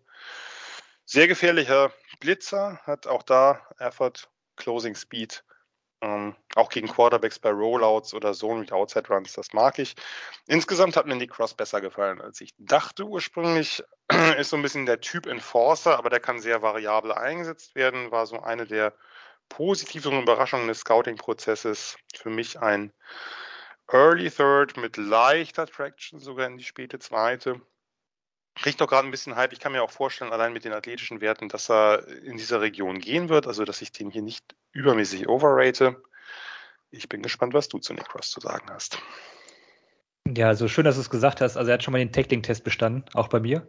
Äh, Selbst bei dir. Du bist ja, ja offensichtlich kritischer als ich, aber den. Hat, äh, nee, hat mir gut gefallen. Nicht die te sauberste Technik, aber gute Kraft, Oberkörper gefühlt, hält lange fest, ähm, muss aber ein bisschen konsequenter die Leute zu Boden bringen. Und deine Bewertung, die ist auch ähm, so ziemlich identisch mit meiner. Ich habe ihn auch äh, Ende zweite Runde. Äh, habe mir danach, äh, ich ihm geschaut hatte, mir auch mal so ein paar Scouting Reports durchgelesen. Da ist er konsequent tiefer. Und dann dachte ich so, dann lebe ich jetzt halt damit. Also das ist äh, für mich einer, der ist auch gewachsen mit jedem Tape eigentlich, was ich geguckt mhm. habe. Mhm. Ging mir also, genauso es war so die, das erste Tape, was so, oh, ist ja ganz nett. Und dann habe ich da ein Play gesehen und dann noch was und dann hier. Und irgendwann wurde er immer besser und immer besser und ist eigentlich hochgeklettert. Ähm, hat mir total gut gefallen. Also war auch eine echte Überraschung für mich. Ist auch ähm, erst 20, ist dann in der Rookie-Saison, glaube ich, dann 21. Also da hat auch noch äh, ganz schön Luft nach oben und ist noch ein junges Prospekt. Flexibel einsetzbar, du hast ihn ja gesagt, also ähm, sowohl Box, aber ich sehe ihn auch tief. Also ich sehe ihn ja, ja. eigentlich überall äh, nur im Slot Corner oder Manndeckung vielleicht eher nicht so. Ähm, erster Satz in, meinem, in meiner Zusammenfassung zu ihm ist eigentlich ein sehr nerviger Gegenspieler und das ist nur positiv gemeint. Also der ist immer irgendwie in der Nähe des Balls. Ähm, wenn er jetzt gerade den Pass nicht runterschlagen kann, dann ist er zumindest direkt nach dem Catch da, um die Yards nach dem Catch zu limitieren. Ähm, hat auch Interceptions gefangen, wobei die, muss man sagen, die waren schmeichelhaft. Äh, die wurden einfach überworfen, aber gut, immerhin hat er nicht äh, irgendwelche Backsteine als Hände, also konnte den Ball irgendwie dann doch noch äh, sicher ähm, zu seinem Team bringen. Ähm, starker Run-Supporter, äh, Tackling hatte ich angesprochen, bringt eine gute Physis mit, kann auch mal einen Fumble forcieren, hat man auch gesehen. Ähm, ist auch im Open Field relativ sicher. Die athletischen Tests hat es auch angesprochen. Super ähm, Physis, also bringt eigentlich alles mit für die NFL. Äh, guter Closing Speed. Ähm, nur das im Open Field ist so ein bisschen auch ähm, Licht und Schatten. Es gibt da so ein paar Szenen, wo er komplett das Play überspielt, obwohl er entweder die Sideline zur Hilfe hat in einem Play. Da muss er nur mhm, äh, Gegner Das ist das eine Play, was mir auch aufgefallen ist. Ja. ja. Er muss nur den Gegenspieler zur Seitenlinie stellen und äh, eben rüberschubsen und er geht aus Tackle, aber Full Force.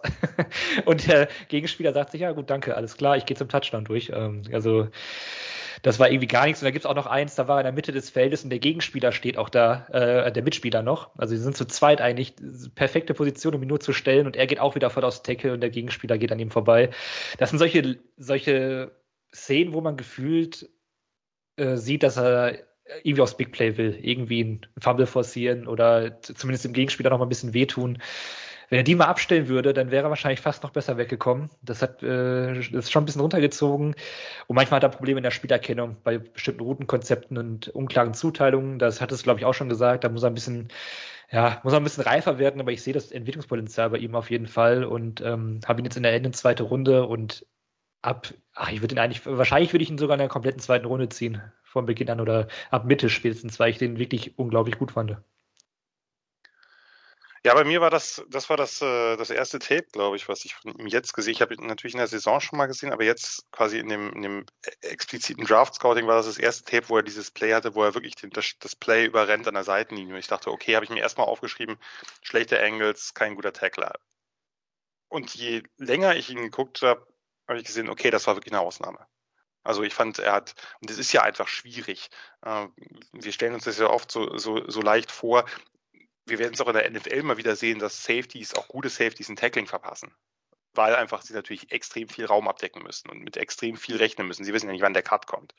Und von daher habe ich, weil sein Tackling und auch seine Angles, aber vor allem sein Tackling ist immer positiver geworden, je mehr ich gesehen habe, weil dieser riesen Lapsus, den er da hatte, von, von der Magnitude war das der einzige, äh, den ich, den ich gesehen habe. Und von daher glaube ich, das wird man jedem Spieler äh, zugestehen können. Brian Urlacher hat sich von Tom Brady ausfaken lassen bei einem Run äh, und hat sich wahrscheinlich danach gefragt, warum. Aber äh, sowas kommt vor und äh, bei Nick Cross kam es halt selten vor. Und das äh, von daher ein Spieler, den wir offensichtlich beide ziemlich mögen, mehr als der Konsens. Ich habe heute oder in den letzten Tagen das ein oder andere Mal gelesen, dass der ein bisschen Hype bekommt, also von irgendwelchen NFL-Insidern, ob da was dran ist oder nicht, wissen wir nicht, aber sollte uns nicht wundern, wenn der wirklich in der zweiten Runde gepickt wird. Nick Cross von Maryland, obwohl es nicht der ganz große Safety-Name ist, zumindest wenn man das mit dem Beginn des Draft-Processes äh, abgleicht. Next one? Ja, sehr gerne. Next one. Next one ist Brian Cook von Cincinnati. Äh, Brian Cook, ein Senior, 6'1", 206, 31,7 Arme, hat kein Testing gehabt. Ähm, ja, Cincinnati Defense, da geht mir sofort das Herz auf, wie die treue Hörerschaft der Sofa Quarterbacks weiß. Ähm, ja, Cook ist eine tolle Geschichte aus Mount Healthy, Ohio, an der Stadtgrenze zu Cincinnati. Ein Zero Star, also hat kein wurde von den Recruiting Services nicht gerankt, hatte ein Offer aus der FCS von Howard, einem der HBCUs, also der Historically Black Colleges and Universities, ist dann da natürlich auch hin, hat seine ersten zwei Jahre da gestartet, was ja überraschend ist, selbst für ein FCS College, wenn man ein äh, nicht gerankter Spieler ist und hat sich dann zum äh, Transfer entschieden in seine Heimat nach Cincinnati. Musste 2019 aussetzen wegen der damaligen Transferregularien, die es glücklicherweise ja nicht mehr gibt. 2020 die erste Backup der Safeties, das waren seinerzeit ja noch Derek Forrest und James Wiggins, äh, die ja beide im letzten Jahr gedraftet worden sind. 2021 Starter und eine herausragende Saison in einer ja sowieso herausragenden Defense mit 96 Tackles, 11 Pass Breakups, zwei Interceptions, First Team All AAC und natürlich die äh, ungeschlagene reguläre Saison inklusive der ersten Playoff-Teilnahme eines Mid-Major-Programms. Man sieht, nicht jeder Weg beginnt mit einem hohen Recruiting-Ranking und vielen Angeboten von Top-Universitäten. Es geht auch auf anderem Wege, wie Brian Cook bewiesen hat. Your turn, Brian Cook. Ja, Brian Cook, ähm, harter Hitter ist so das Erste, was mir irgendwie, äh, der, der bringt wirklich Härte aufs Feld. Ähm, aber trotzdem diszipliniert, also ähm, zieht da nicht so Strafen wie zum Beispiel dann Kyle Hamilton teilweise. Ähm, hat ein gutes Timing bei Hits und Tackles, also ist jetzt nicht kopflos, was er da macht, einfach nur irgendwie drauf, sondern das macht er schon irgendwie mit, mit Übersicht. Ähm, hat auch, wenn er das, das äh, Play vor sich hat, irgendwie eine gute Spielerkennung und eine Übersicht, also geht dann da auch gut durch die Gegenspieler, durch den Traffic durch. Ähm, der weicht im Open Space Pick Plays auch aus, also seine Spielerkennung gefällt mir irgendwie in vielen Fällen ziemlich gut. Ähm, in Coverage finde ich es schwierig. Ähm, er hat da auf jeden Fall Ansätze. Ich weiß aber nicht, ob ich in der NFL ihn unbedingt viel in Coverage, also klarer äh, Coverage-Zuteilung sehen wollen würde. Also eher so Richtung Strong Safety wird wahrscheinlich so ähm, meine Projection sein in der NFL. Ähm, er dürfte aber zumindest keine eklatante Schwachstelle sein, wenn er da mal irgendwie in die Passverteidigung müsste. Ähm, hat auch am Catchpoint die äh, Härte und auch wieder das Timing für Hits. Also ähm, da gibt es einige Plays, wo er ganz schön abräumt. Äh, ja, ich mag solche Spieler. Äh, ich mag solche Spieler, die, die da so austeilen ähm, und das in, in dem, weiß nicht, sozusagen gesetzlichen Rahmen de, des Spiels machen. Ähm, und ist ein sehr guter Laufverteidiger, was ja irgendwie so ein bisschen äh, das impliziert, dass ich ihn eher als Strong Safety sehe. Ähm, Thema Spielerkennung ist dann aber auch so ein bisschen auf der negativen Seite, ähm, beißt manchmal so sehr auf bestimmte Plays oder auch auf Play-Action. Ist mir aber jetzt nicht sonderlich häufig aufgefallen, also nur um das mal so einzuordnen. Also wenn ich dann zum Beispiel sage, sonderlich häufig oder, oder nicht sonderlich häufig, das impliziert quasi schon, wie, wie, ähm, wie sehr das dann irgendwie bei mir ins Gewicht fällt. Also das war jetzt bei ihm nicht so häufig. Ähm, der Pursuit ist okay, aber ähm, selten geht der Pursuit nicht bis zum Pfiff. Das, äh, also ich bin so ein ich war immer so einer in jedem Sport, der einfach immer bis zur letzten Sekunde irgendwie spielt. Und ich, mich nervt es so sehr, wenn ich das auf Tape sehe, dass irgendwelche Spieler quasi abschalten. Also wenn das Play noch nicht so ganz durch ist, das werde ich irgendwie nie in meinen Kopf reinkriegen. Also vielleicht bin ich auch ein bisschen zu verbissen. Ähm, Im Open Field hat dann teilweise, da hast du natürlich vorhin angesprochen, da haben die Safeties auch einen undankbaren Job, aber so ein bisschen ähm, Probleme bei Pursuit oder auch im Tackling. Ähm, das muss man halt eben nachsehen, dass er vielleicht mal ein Play daneben geht. Äh, hattest du auch völlig richtig gesagt, aber äh, ist mir bei ihm halt irgendwie ein bisschen öfter aufgefallen als bei anderen Spielern der Klasse. Ähm, kann bei Richtungswechseln nur langsam folgen, also so ein bisschen Antrittsschwäche aus dem, aus dem Richtungswechsel, ähm, weil ich finde, aus dem Backpedal hat er das in der Form nicht. Aus dem Backpedal kommt er gut raus. Ähm, aber wenn er irgendwie die Richtung wechseln muss und die Hüfte flippen, da sieht es irgendwie so ein bisschen, ähm, ja, bisschen, bisschen stacksig aus, würde ich mal sagen. Ähm, hat eigentlich jeden Safety-Spot gespielt, aber in der NFL für mich irgendwie ein klarer ähm, Strong Safety. Hat noch Entwicklungsspielraum nach oben in Coverage, wie ich sehe, wobei der jetzt auch nicht mehr der, der alles allerjüngste Prospect ist. Ähm, Free Safety aufgrund der Range eventuell dann nicht, weil er mir da irgendwie dann zu langsam ist und vielleicht auch zu einfach durch den Quarterback manipuliert werden kann und dann halt nicht mehr diesen Recovery Speed hat, den dann andere Spieler dieser Klasse Nummer haben ähm, oder generell andere Safeties, die dann, äh, die ich eher in der tiefen Spielfeld, ähm, ja, da komme ich jetzt nicht mehr raus, glaube ich, tief im, im, Spielfeld sehe. Habe ihn jetzt äh, mit einer ähm, Ende Runde 3 und fand ihn aber, ähm, hattest du mir empfohlen, durchaus solide. Äh, ich hatte mit ein bisschen schlechterer Einschätzung gerechnet, aber Ende dritte Runde würde ich den durchaus ziehen und finde ihn da eigentlich ganz gut.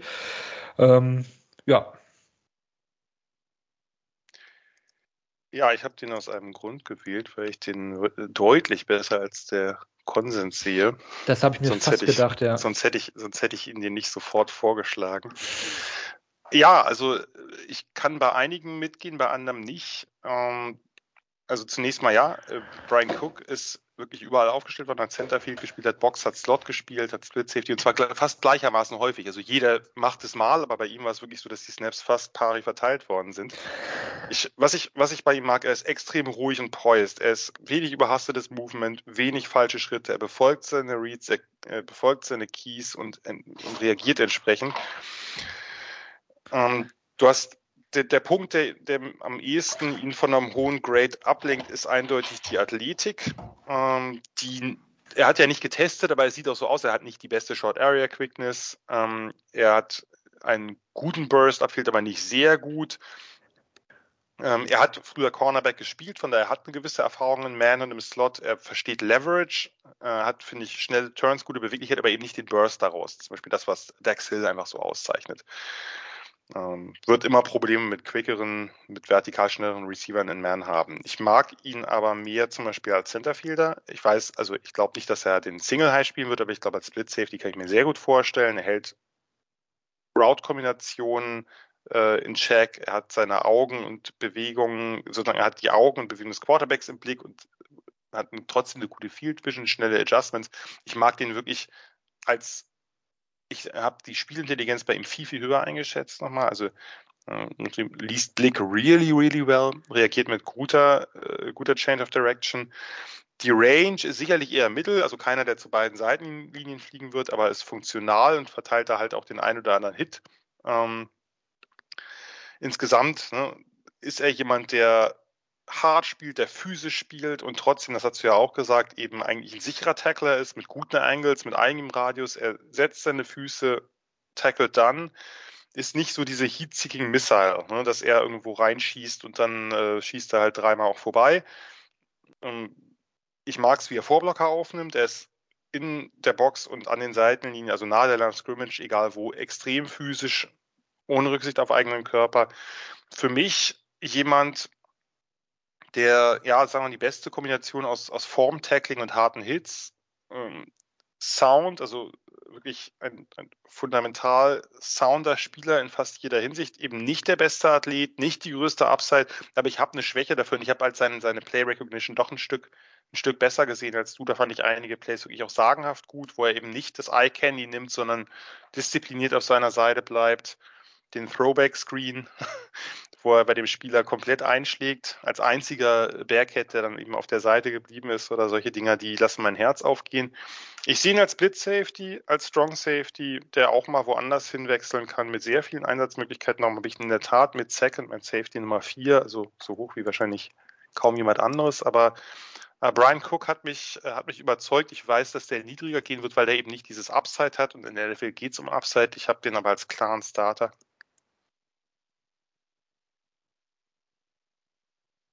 Ja.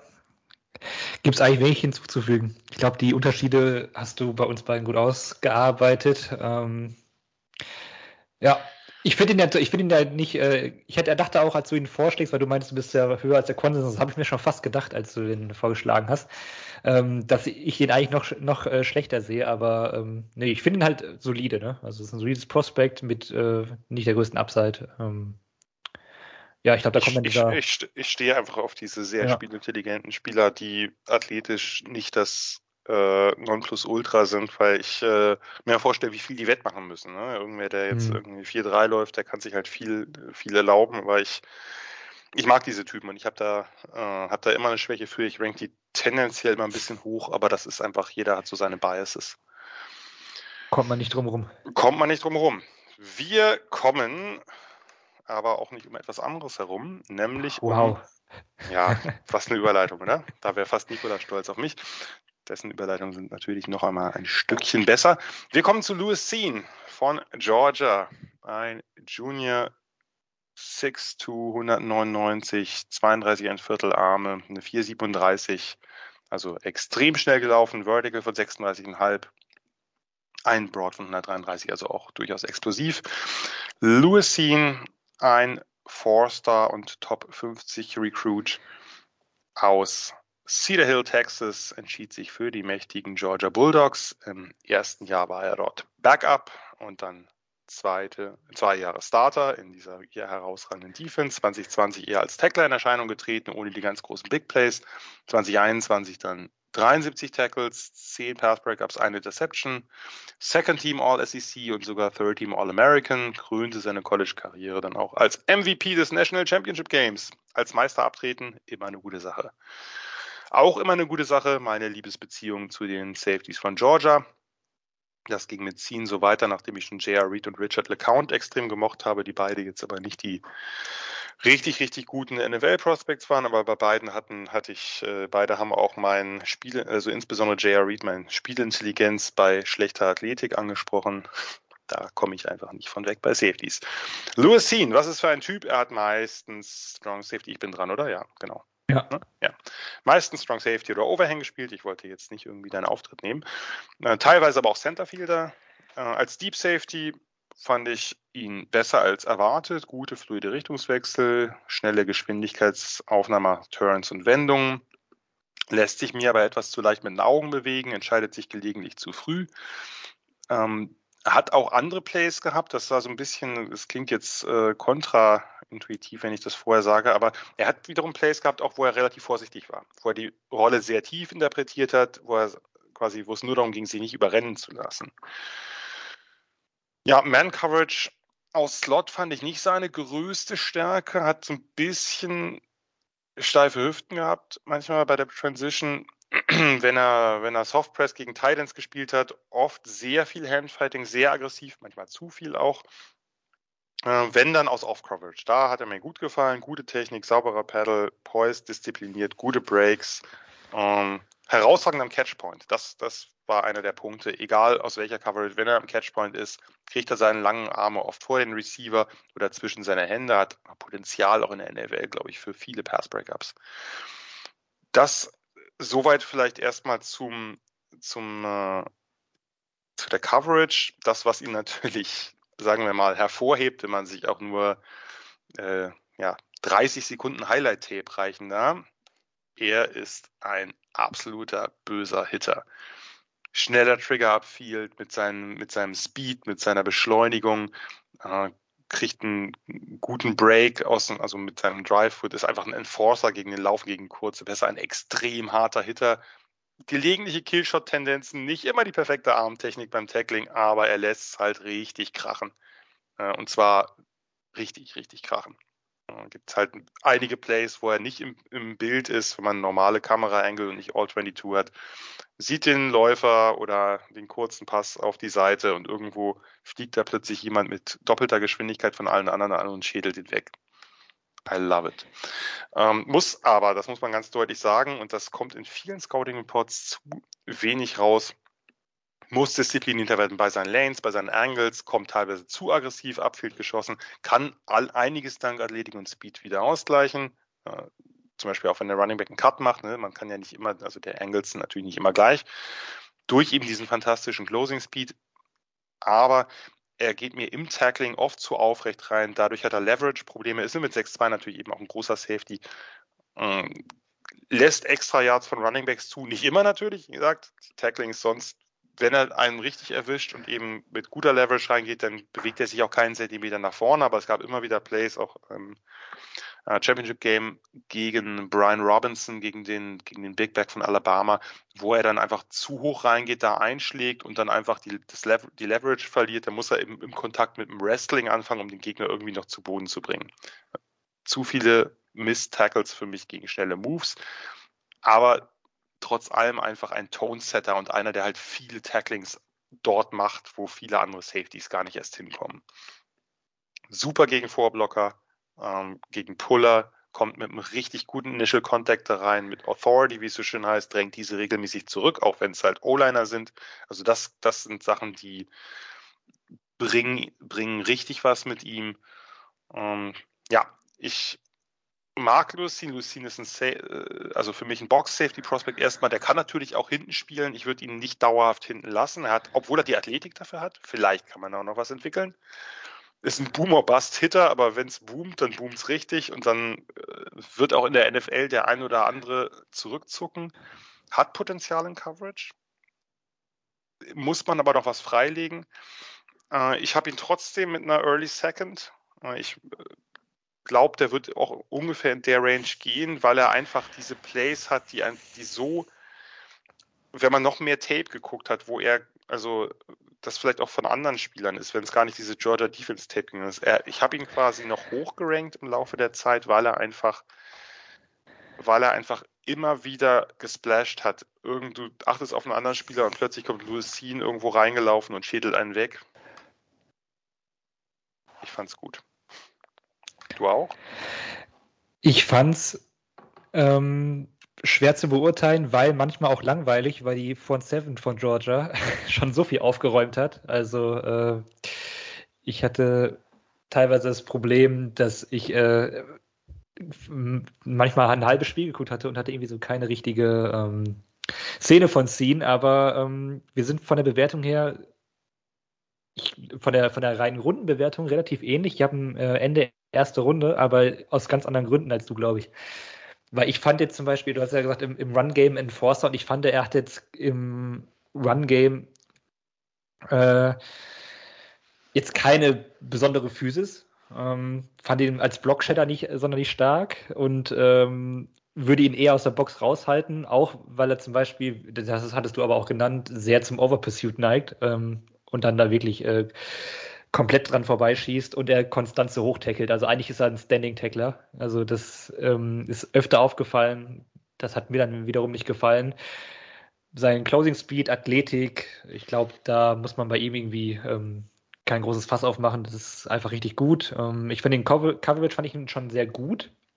Auch gegen Double Moves. Also ähm, da hat er dann sehr gute Richtungswechsel, sehr gute Hüften, sehr beweglich. Ähm, es gibt eigentlich so kein, gut wie keine Plays, in denen er irgendwie überrascht wird, hat man das Gefühl. Also entweder top vorbereitet oder gute Instinkte, was auch immer das ist. Ähm, Hauptsache es ist gut und kommt zu dem Ergebnis, was er da gespielt hat. Ähm, hat eine Normal Range jetzt nicht unbedingt durch die Größe, aber durch die Schnelligkeit. Also dadurch sehe ich ihn auch zum Beispiel sehr geeignet, wenn man ihn aus der Box raushalten würde als ähm, Coverage Safety, also irgendwie in Slot stellt. Also, also für mich ist der Floor, dass er ein sehr, sehr, sehr guter Slot Corner wird, aber ich glaube, da ist noch viel, viel mehr drin. Ähm, und obwohl er jetzt vielleicht nicht der schwerste und der größte ist, die Physis dann am Catchpoint, die hat mir dann doch imponiert. Im Run-Game ist eben nicht so. Da ist zum Beispiel so ein Play gegen Burks gewesen, der als einer der physischen Saves dieser Klasse gilt, auf dem Crosser. Und äh, er attackiert ihn am Catchpoint mit einem perfekten Timing. Also ähm, der stört sowohl physische Receiver als auch Tight Ends. Und äh, das ist dann zum Beispiel das, was Dexton Hill vielleicht ein bisschen abgeht und bei ihm passt. Ähm, ich würde ihn auch als Blitzer einsetzen mit der Athletik. Ähm, kann er auch sehr gut spielen, aber auch wieder so dieses Gap-Shooting im Run-Game. Also, also deswegen, also die besondere Physis sehe ich bei ihm nicht. Ähm, Athletik ja, Physis nicht so. Guter Coverage Safety. Ähm, hat mir trotzdem gefallen. Ende erste Runde habe ich ihn gegradet. Ähm, nur ich glaube, wir gehen ein bisschen mit den Gründen auseinander. Würde mich interessieren, wie wir das ausklamüsert kriegen. Ähm, ganz kurz nur, wenn du das Overpursuing als negativen Punkt siehst, wo ich dir tendenziell zustimmen würde, dann, aber dann würde es ja weniger Sinn machen, ihn nach hinten zu stellen, weil ja die Chance viel größer ist zum Overpursuing, als wenn er vorne steht. Da hat er ja gar nicht so viel Chance, die Angles falsch zu wählen. Ja, die, die Hoffnung darin ist, dass er dann, dadurch, dass er aus der Box weiter gehalten wird, dass er dann vielleicht das Play besser liest und dann ähm, okay, ja. da irgendwie so ein bisschen diese Geduld äh, irgendwann reinkommt, dass er da eben nicht mehr ähm, in der Box steht, nur fünf Yards hat und dann voll drauf rennt und dann ist hinten alles frei, sondern dass er das dadurch besser lesen kann, weil ich ihn zum Beispiel in der Spielkönnung halt eben auch sehr gut fand. Ähm, ja, dass das dann so ein bisschen Entwicklungsprozess kommt. Ähm, nur ich habe eben das Gefühl, dass sobald er im Run-Game ähm, in der Box nah dran ist ähm, am Play, dass er da dann dazu neigt, dass er voll drauf geht und dann leider auch mal daneben. Ich fand das von hinten ähnlich, ähnlich stark, aber ich würde ihn ja auch nicht, ich meine ja nicht, ein, er ist halt kein reiner Box-Safety, sondern er ist halt einer, den ich hinten äh, ebenso gut einsetzen würde. Ich würde ihn in der Tat nicht im Slot sehen, aber das ist, äh, wahrscheinlich ist das einer der, einer der Punkte, die uns da unterscheidet, weil ich ihn da, gerade wenn er ein Man ist, gegen, gegen Receiver, wäre jetzt nicht mein, mein, wie soll ich sagen, präferiertes Aufgabengebiet für ihn. Er muss halt, wie gesagt, der Catchpoint, das ist halt seine eine große Stärke im Coverage. Das muss er ausspielen. Das kann er hinten, glaube ich, gut ausspielen. Das kann er auch gegen, gegen Titans ausspielen in der Box, weil ich weiß nicht, ob ich ihn gegen Receiver, gegen irgendeinen so kleinen, quicken Slot, der stellt ihn, glaube ich, schon, äh, der krempelt ihn einmal um. Aber er hat auf jeden Fall Potenzial auf mehr in Coverage. Da sind wir, sind wir, glaube ich, einig. Louis Sean, interessanter Spieler, unterschiedliche Einschätzungen bei ähnlichem, ähnlicher Grade. Das hatten, hatte ich äh, in der letzten Woche oder in der vorletzten Woche. Ich glaube, mit Christian hatte ich das auch schon einmal, dass wir einen Spieler gleich gegradet haben mit ganz unterschiedlichen Stärken und Schwächen. Das macht es ja auch aus. Wollen wir, lieber Tobi, zum letzten Safety dieser kleinen, aber feinen und doch aus, denke ich, auch sehr hochkarätigen Auswahl kommen, weil ich glaube, die Safety-Klasse bietet gerade am zweiten Tag echt eine ganze Menge Potenzial. Ja, das ist auf jeden Fall die Stärke der Klasse. Dann werde ich mal den letzten Safety vorstellen und dann an dich übergeben. Jaquan Brisker, Penn State, hat natürlich noch gefehlt. Jaquan Brisker ist ein Senior, 6'1, 199, 31 Dreiviertel Arme, eine 4,49 gelaufen, also doch durchaus zumindest okay schnell, 34,5 Vertical. Brisker aus Monroeville, Pennsylvania, ein Three-Star Cornerback gewesen, dessen Noten am Anfang nicht ganz so gut passten. Deswegen ging er erstmal auf ein Junior College in Lackawanna. Nach zwei Saisons hat er dann zu Penn State oder ist er zu Penn State transferiert. Ein Jahr Backup, dann zwei Jahre wichtiger Starter in der Defense in Italy Lions. 2020 ja in einer enttäuschenden Saison fürs Team. Immerhin sieben Pass Breakups, eine Interception und Third Team All Big Ten. Da gab es viele, die schon dachten, naja, ob er dann eben in die NFL springt. Hat aber dann sich entschieden, noch ein Jahr zu bleiben. Das sollte sich lohnen. 2021 nochmal eine deutliche Steigerung, sowohl statistisch als auch vom Impact her, zu einem der besten Safeties des Landes. 64 Tackles, 6 Tackles for Loss, 7 Pass Breakups, 2 Interceptions. First Team All Big Ten und Second Team All American. Also hat auch mit den individuellen Awards ganz gut oder der hat da ganz gut eingeheimst, ganz gut abgeräumt. Das war das Wort, was mir gerade fehlte. Jaquan Brisker, Tobi, deine Runde. Ja. Ja, Brisker, ähm, ich, also das war für mich so mit Petrie wahrscheinlich die schwerste Einschätzung der ganzen Klasse. Also habe ich mich äh, sehr schwer getan. Ähm, wo fangen wir am besten an? Also ähm, ich finde alles, was er am und um den Ball macht, ziemlich gut in, in der Passverteidigung. Also das Balltracking bei tiefen Pässen, äh, sei da genannt, ist auf jeden Fall, ähm, ja, das ist ja schon fast Right Receiver Niveau, wie er ähm, da, da irgendwie ähm, auf den Ball achtet. Der kann Pässe runterschlagen, aber auch fangen. Ähm, hat in manchen Szenen oder, oder in vielen Szenen gute Spieler können. Manchmal mangelt es aber auch ein bisschen daran. Ähm, es gibt da irgendwie so Szenen, da geht er direkt zum Empfänger des Screen Passes und da steckt das Play im Keim, ähm, so wie KJ Wright bei den Seahawks einige Jahre. Ähm, es gibt aber auch welche da äh, schießt er da leider irgendwie komplett dran vorbei. Ähm, ist ein explosiver Playmaker im Run-Game als Gap-Shooter. Ähm, ich finde, der hat der hat von also der hat von allem so ein bisschen, aber nichts, was äh, irgendwie keine Eigenschaft, die ich irgendwie jetzt äh, elitär finde, die ich irgendwie herausragend finde. Ähm, Tackling sehe ich ein bisschen kritisch und inkonstant. Ähm, da äh, ist er irgendwie technisch da nicht sauber, lässt sich zu leicht äh, schäden. Ähm, da habe ich irgendwie so ein bisschen die Frage nach der Kraft im Oberkörper. Ähm, kann ich jetzt natürlich irgendwie nur mutmaßen, ähm, fand ich aber irgendwie so ein bisschen ähm, schwierig, weil irgendwie wirkt er ein bisschen physischer als das, was er irgendwie spielt. Also ich weiß nicht. Es ist äh, ganz, ganz schwere Evaluation für mich. Ähm, Spielerkennung war, wie gesagt, gerade mal gut, mal halt nicht. Ähm, der Pursuit sieht teilweise so ein bisschen äh, schludrig aus. Ähm, und jetzt zu meiner irgendwie größten Kritik, er hat extrem gut getestet. Ähm, zum Beispiel eine 4-5 auf 40 gelaufen. Aber ich finde, diesen guten Speed sieht man auf Tape halt irgendwie nicht. Und das, da gibt es irgendwie eine ganz schöne Diskrepanz zwischen Game Speed und das, was er irgendwie athletisch testet. Ähm, zum Beispiel auch der, war der Tweakone, ähm, DK Metcalf wird sich freuen, äh, war auch ziemlich schlecht oder nur okay. Und ähm, ich finde, das ist halt so ein, so ein Beweglichkeitsding, was man bei ihm auch wirklich sieht auf Tape. Ähm, er wird mit so häufig mit einfach Mitteln aussteigen gelassen die Beschleunigung nach dem Cut ist ein bisschen behäbig, ähm, nicht wie wirklichsten Hüften. Ähm, das habe ich irgendwie alles in der Klasse im Gesamtpaket und auch in den einzelnen Kategorien irgendwie alles schon besser gesehen. Also es ist irgendwie so ein Safety, der alles so ein bisschen kann für mich, aber ähm, keine richtige Schwäche hat. Und das ist dann für mich irgendwie nicht so viel wert. Äh, zu, zum Einsatzgebiet, also ich glaube, am liebsten habe ich Brisker tief, dass er das Spielfeld vor sich hat. Ähm, ich würde ihn situationabhängig mal in die Box stellen, als Gap-Shooter oder als Blitzer auch. Ähm, da sehe ich ihn als äh, Spieler in bestimmten Packages sehr gut. Ähm, aber irgendwie wie gesagt, keine, keine große Schwäche, keine großen Stärken. Ähm, ich habe ihn jetzt in der dritten Runde, ist mein Safety 5, also ist auch vor Petrie zum Beispiel und Cook, also und hinter Cross natürlich. Ähm, ist halt irgendwie solide, würde ich am, am dritten Tag vielleicht, äh, in der dritten Runde vielleicht am dritten Tag am Anfang ziehen, ähm, weil die große Upside oder die Idee, wo, was ich mit dem Spieler machen möchte, irgendwie nicht richtig da ist. Ähm, ja, Jan, bitte übernehmen, weil ich habe mir jetzt gut eins zurechtgestottert, weil ich wirklich, weil Brisker ist für mich ein Buch mit sieben Siegeln gewesen irgendwie. Äh, Brisker ist in der Tat schwierig einzuschätzen. Nur eine, eine kurze Anmerkung, der, der Three-Cone war doch von ihm relativ gut.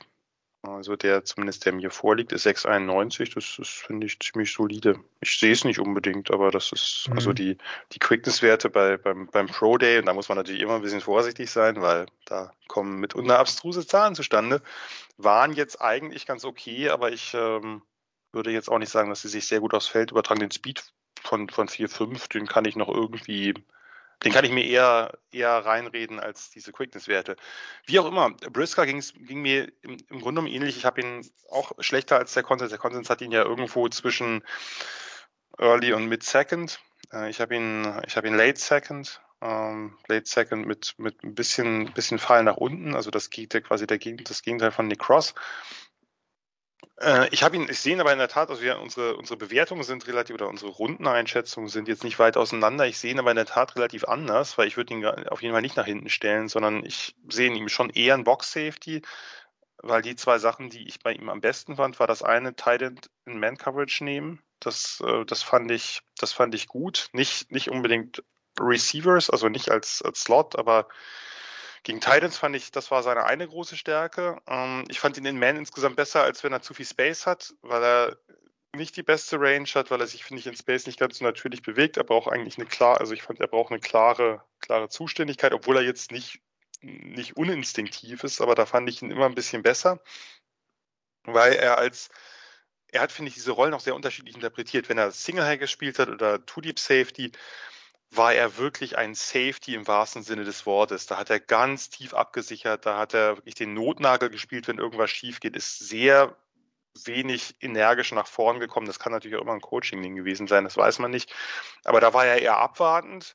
Ähm, auch wenn gegen den Pass als Hinterfielder sehr tiefer Drop also wirklich immer Safety, letzte Sicherheitsrente und dadurch einfach auch an weniger Plays beteiligt, als ich das gern gesehen hätte. Seltener in der Nähe des Balles. In der Box fand ich ihn eigentlich relativ gut, da fand ich seinen, seine Tackles äh, gut, da fand ich seinen, seinen Flow mit dem, mit dem Play gut, also auch äh, durch Traffic durch. Er kann Blocks mit Quickness umgehen, er hat ein ganz nettes Gap-Shooting, er hat insgesamt äh, Upper Body Strength, habe ich mir auch notiert. Das sieht man bei den Tackles, das sieht man auch in Blocks. Da kann er sich, finde ich, gut behaupten, mal einen Arm frei halten und dennoch äh, den Tackle machen dafür, dass er eben jetzt ja auch nur 200 Pounds wiegt. Ähm, mehrere echte Effort Plays habe ich mir noch notiert. Gegen Travian Henderson, gegen den, den Speedy Running Back von, von äh, Ohio State. Da ist er einmal quasi übers ganze Feld, hat den, hat den äh, kurz vor der Endzone, glaube ich, noch erwischt aber auf jeden Fall jemand, der eben einfach ein Leader und Kommunikator der Defense, das sollte man vielleicht noch erwähnen, also jemand, der der da durchaus äh, eine Rolle hatte bei, bei Penn State, gerade in der Secondary. Mir ging es ein bisschen ähnlich. Also interessante Trades zum Teil, aber wo spielt man ihn und was spielt man mit ihm? Ähm, ich fand, wie gesagt, seine Man-Coverage gegen Titans spannend und ich glaube, das ist auch einer der Gründe, warum der durchaus auch nicht zu spät gezogen wird aber ich, der, das, das Upside ist mir nicht ganz klar. Also je länger ich die beiden geguckt habe, desto weiter runter ist er gewandert und desto höher ist Nick Cross gewandert. Ja, daher, ähnlicher Verlauf bei mir eigentlich. Wenn ich jetzt daher, nicht bei, bei Brisker war es halt bei Brisker war es halt so, den fand ich in der Saison halt bockstark, äh, was ich gesehen habe. Und jetzt sind so, gerade was die Projectability angeht, sind so ein paar mehr Fragezeichen bei mir aufgeploppt. Ja, mir fehlt einfach die Fantasie, was man wirklich mit ihm machen sollte. Und dann ist es eine Upside-Frage, eine Projection-Frage und äh, dann, wie du, wenn du jetzt sagtest, während der Saison hast du ihn sogar besser gesehen als jetzt im Tape und ich habe jetzt halt nur das Tape gesehen und äh, dann haben wir einen ähnlichen Prozess irgendwie durchgemacht, dass, dass wir irgendwie ja. gar nicht wussten, ja, wenn wir näher darauf achten, was machst du mit ihm denn wirklich? Also, ähm, ja. Irgendwie, also ich verstehe den, den Hype jetzt auch nicht so ganz irgendwie, also wie er dann Der ist ja auch, glaube ich, zweite Runde, Anfang zweite Runde, irgendwie sowas geht er ja auch, glaube ich. Gab es vor ein paar Wochen, war der auch noch so im, äh, war der noch so ein, so ein Kandidat für die Spiele Erste irgendwie und das sehe ich ja. halt nicht. Aber nee, ich auch gar nicht. Da muss man dann schon einen sehr genauen Plan haben, was man mit Jaquan Brisker machen will. Ich habe den vielleicht auch einfach nicht. Ja, dann musst du für diesen genauen Plan aber auch dann, wenn du da einen Zweitrunden-Pick oder was hinblätterst, äh, ja, der ist dann gut bezahlt, der Plan. Also der sollte auch aufgehen.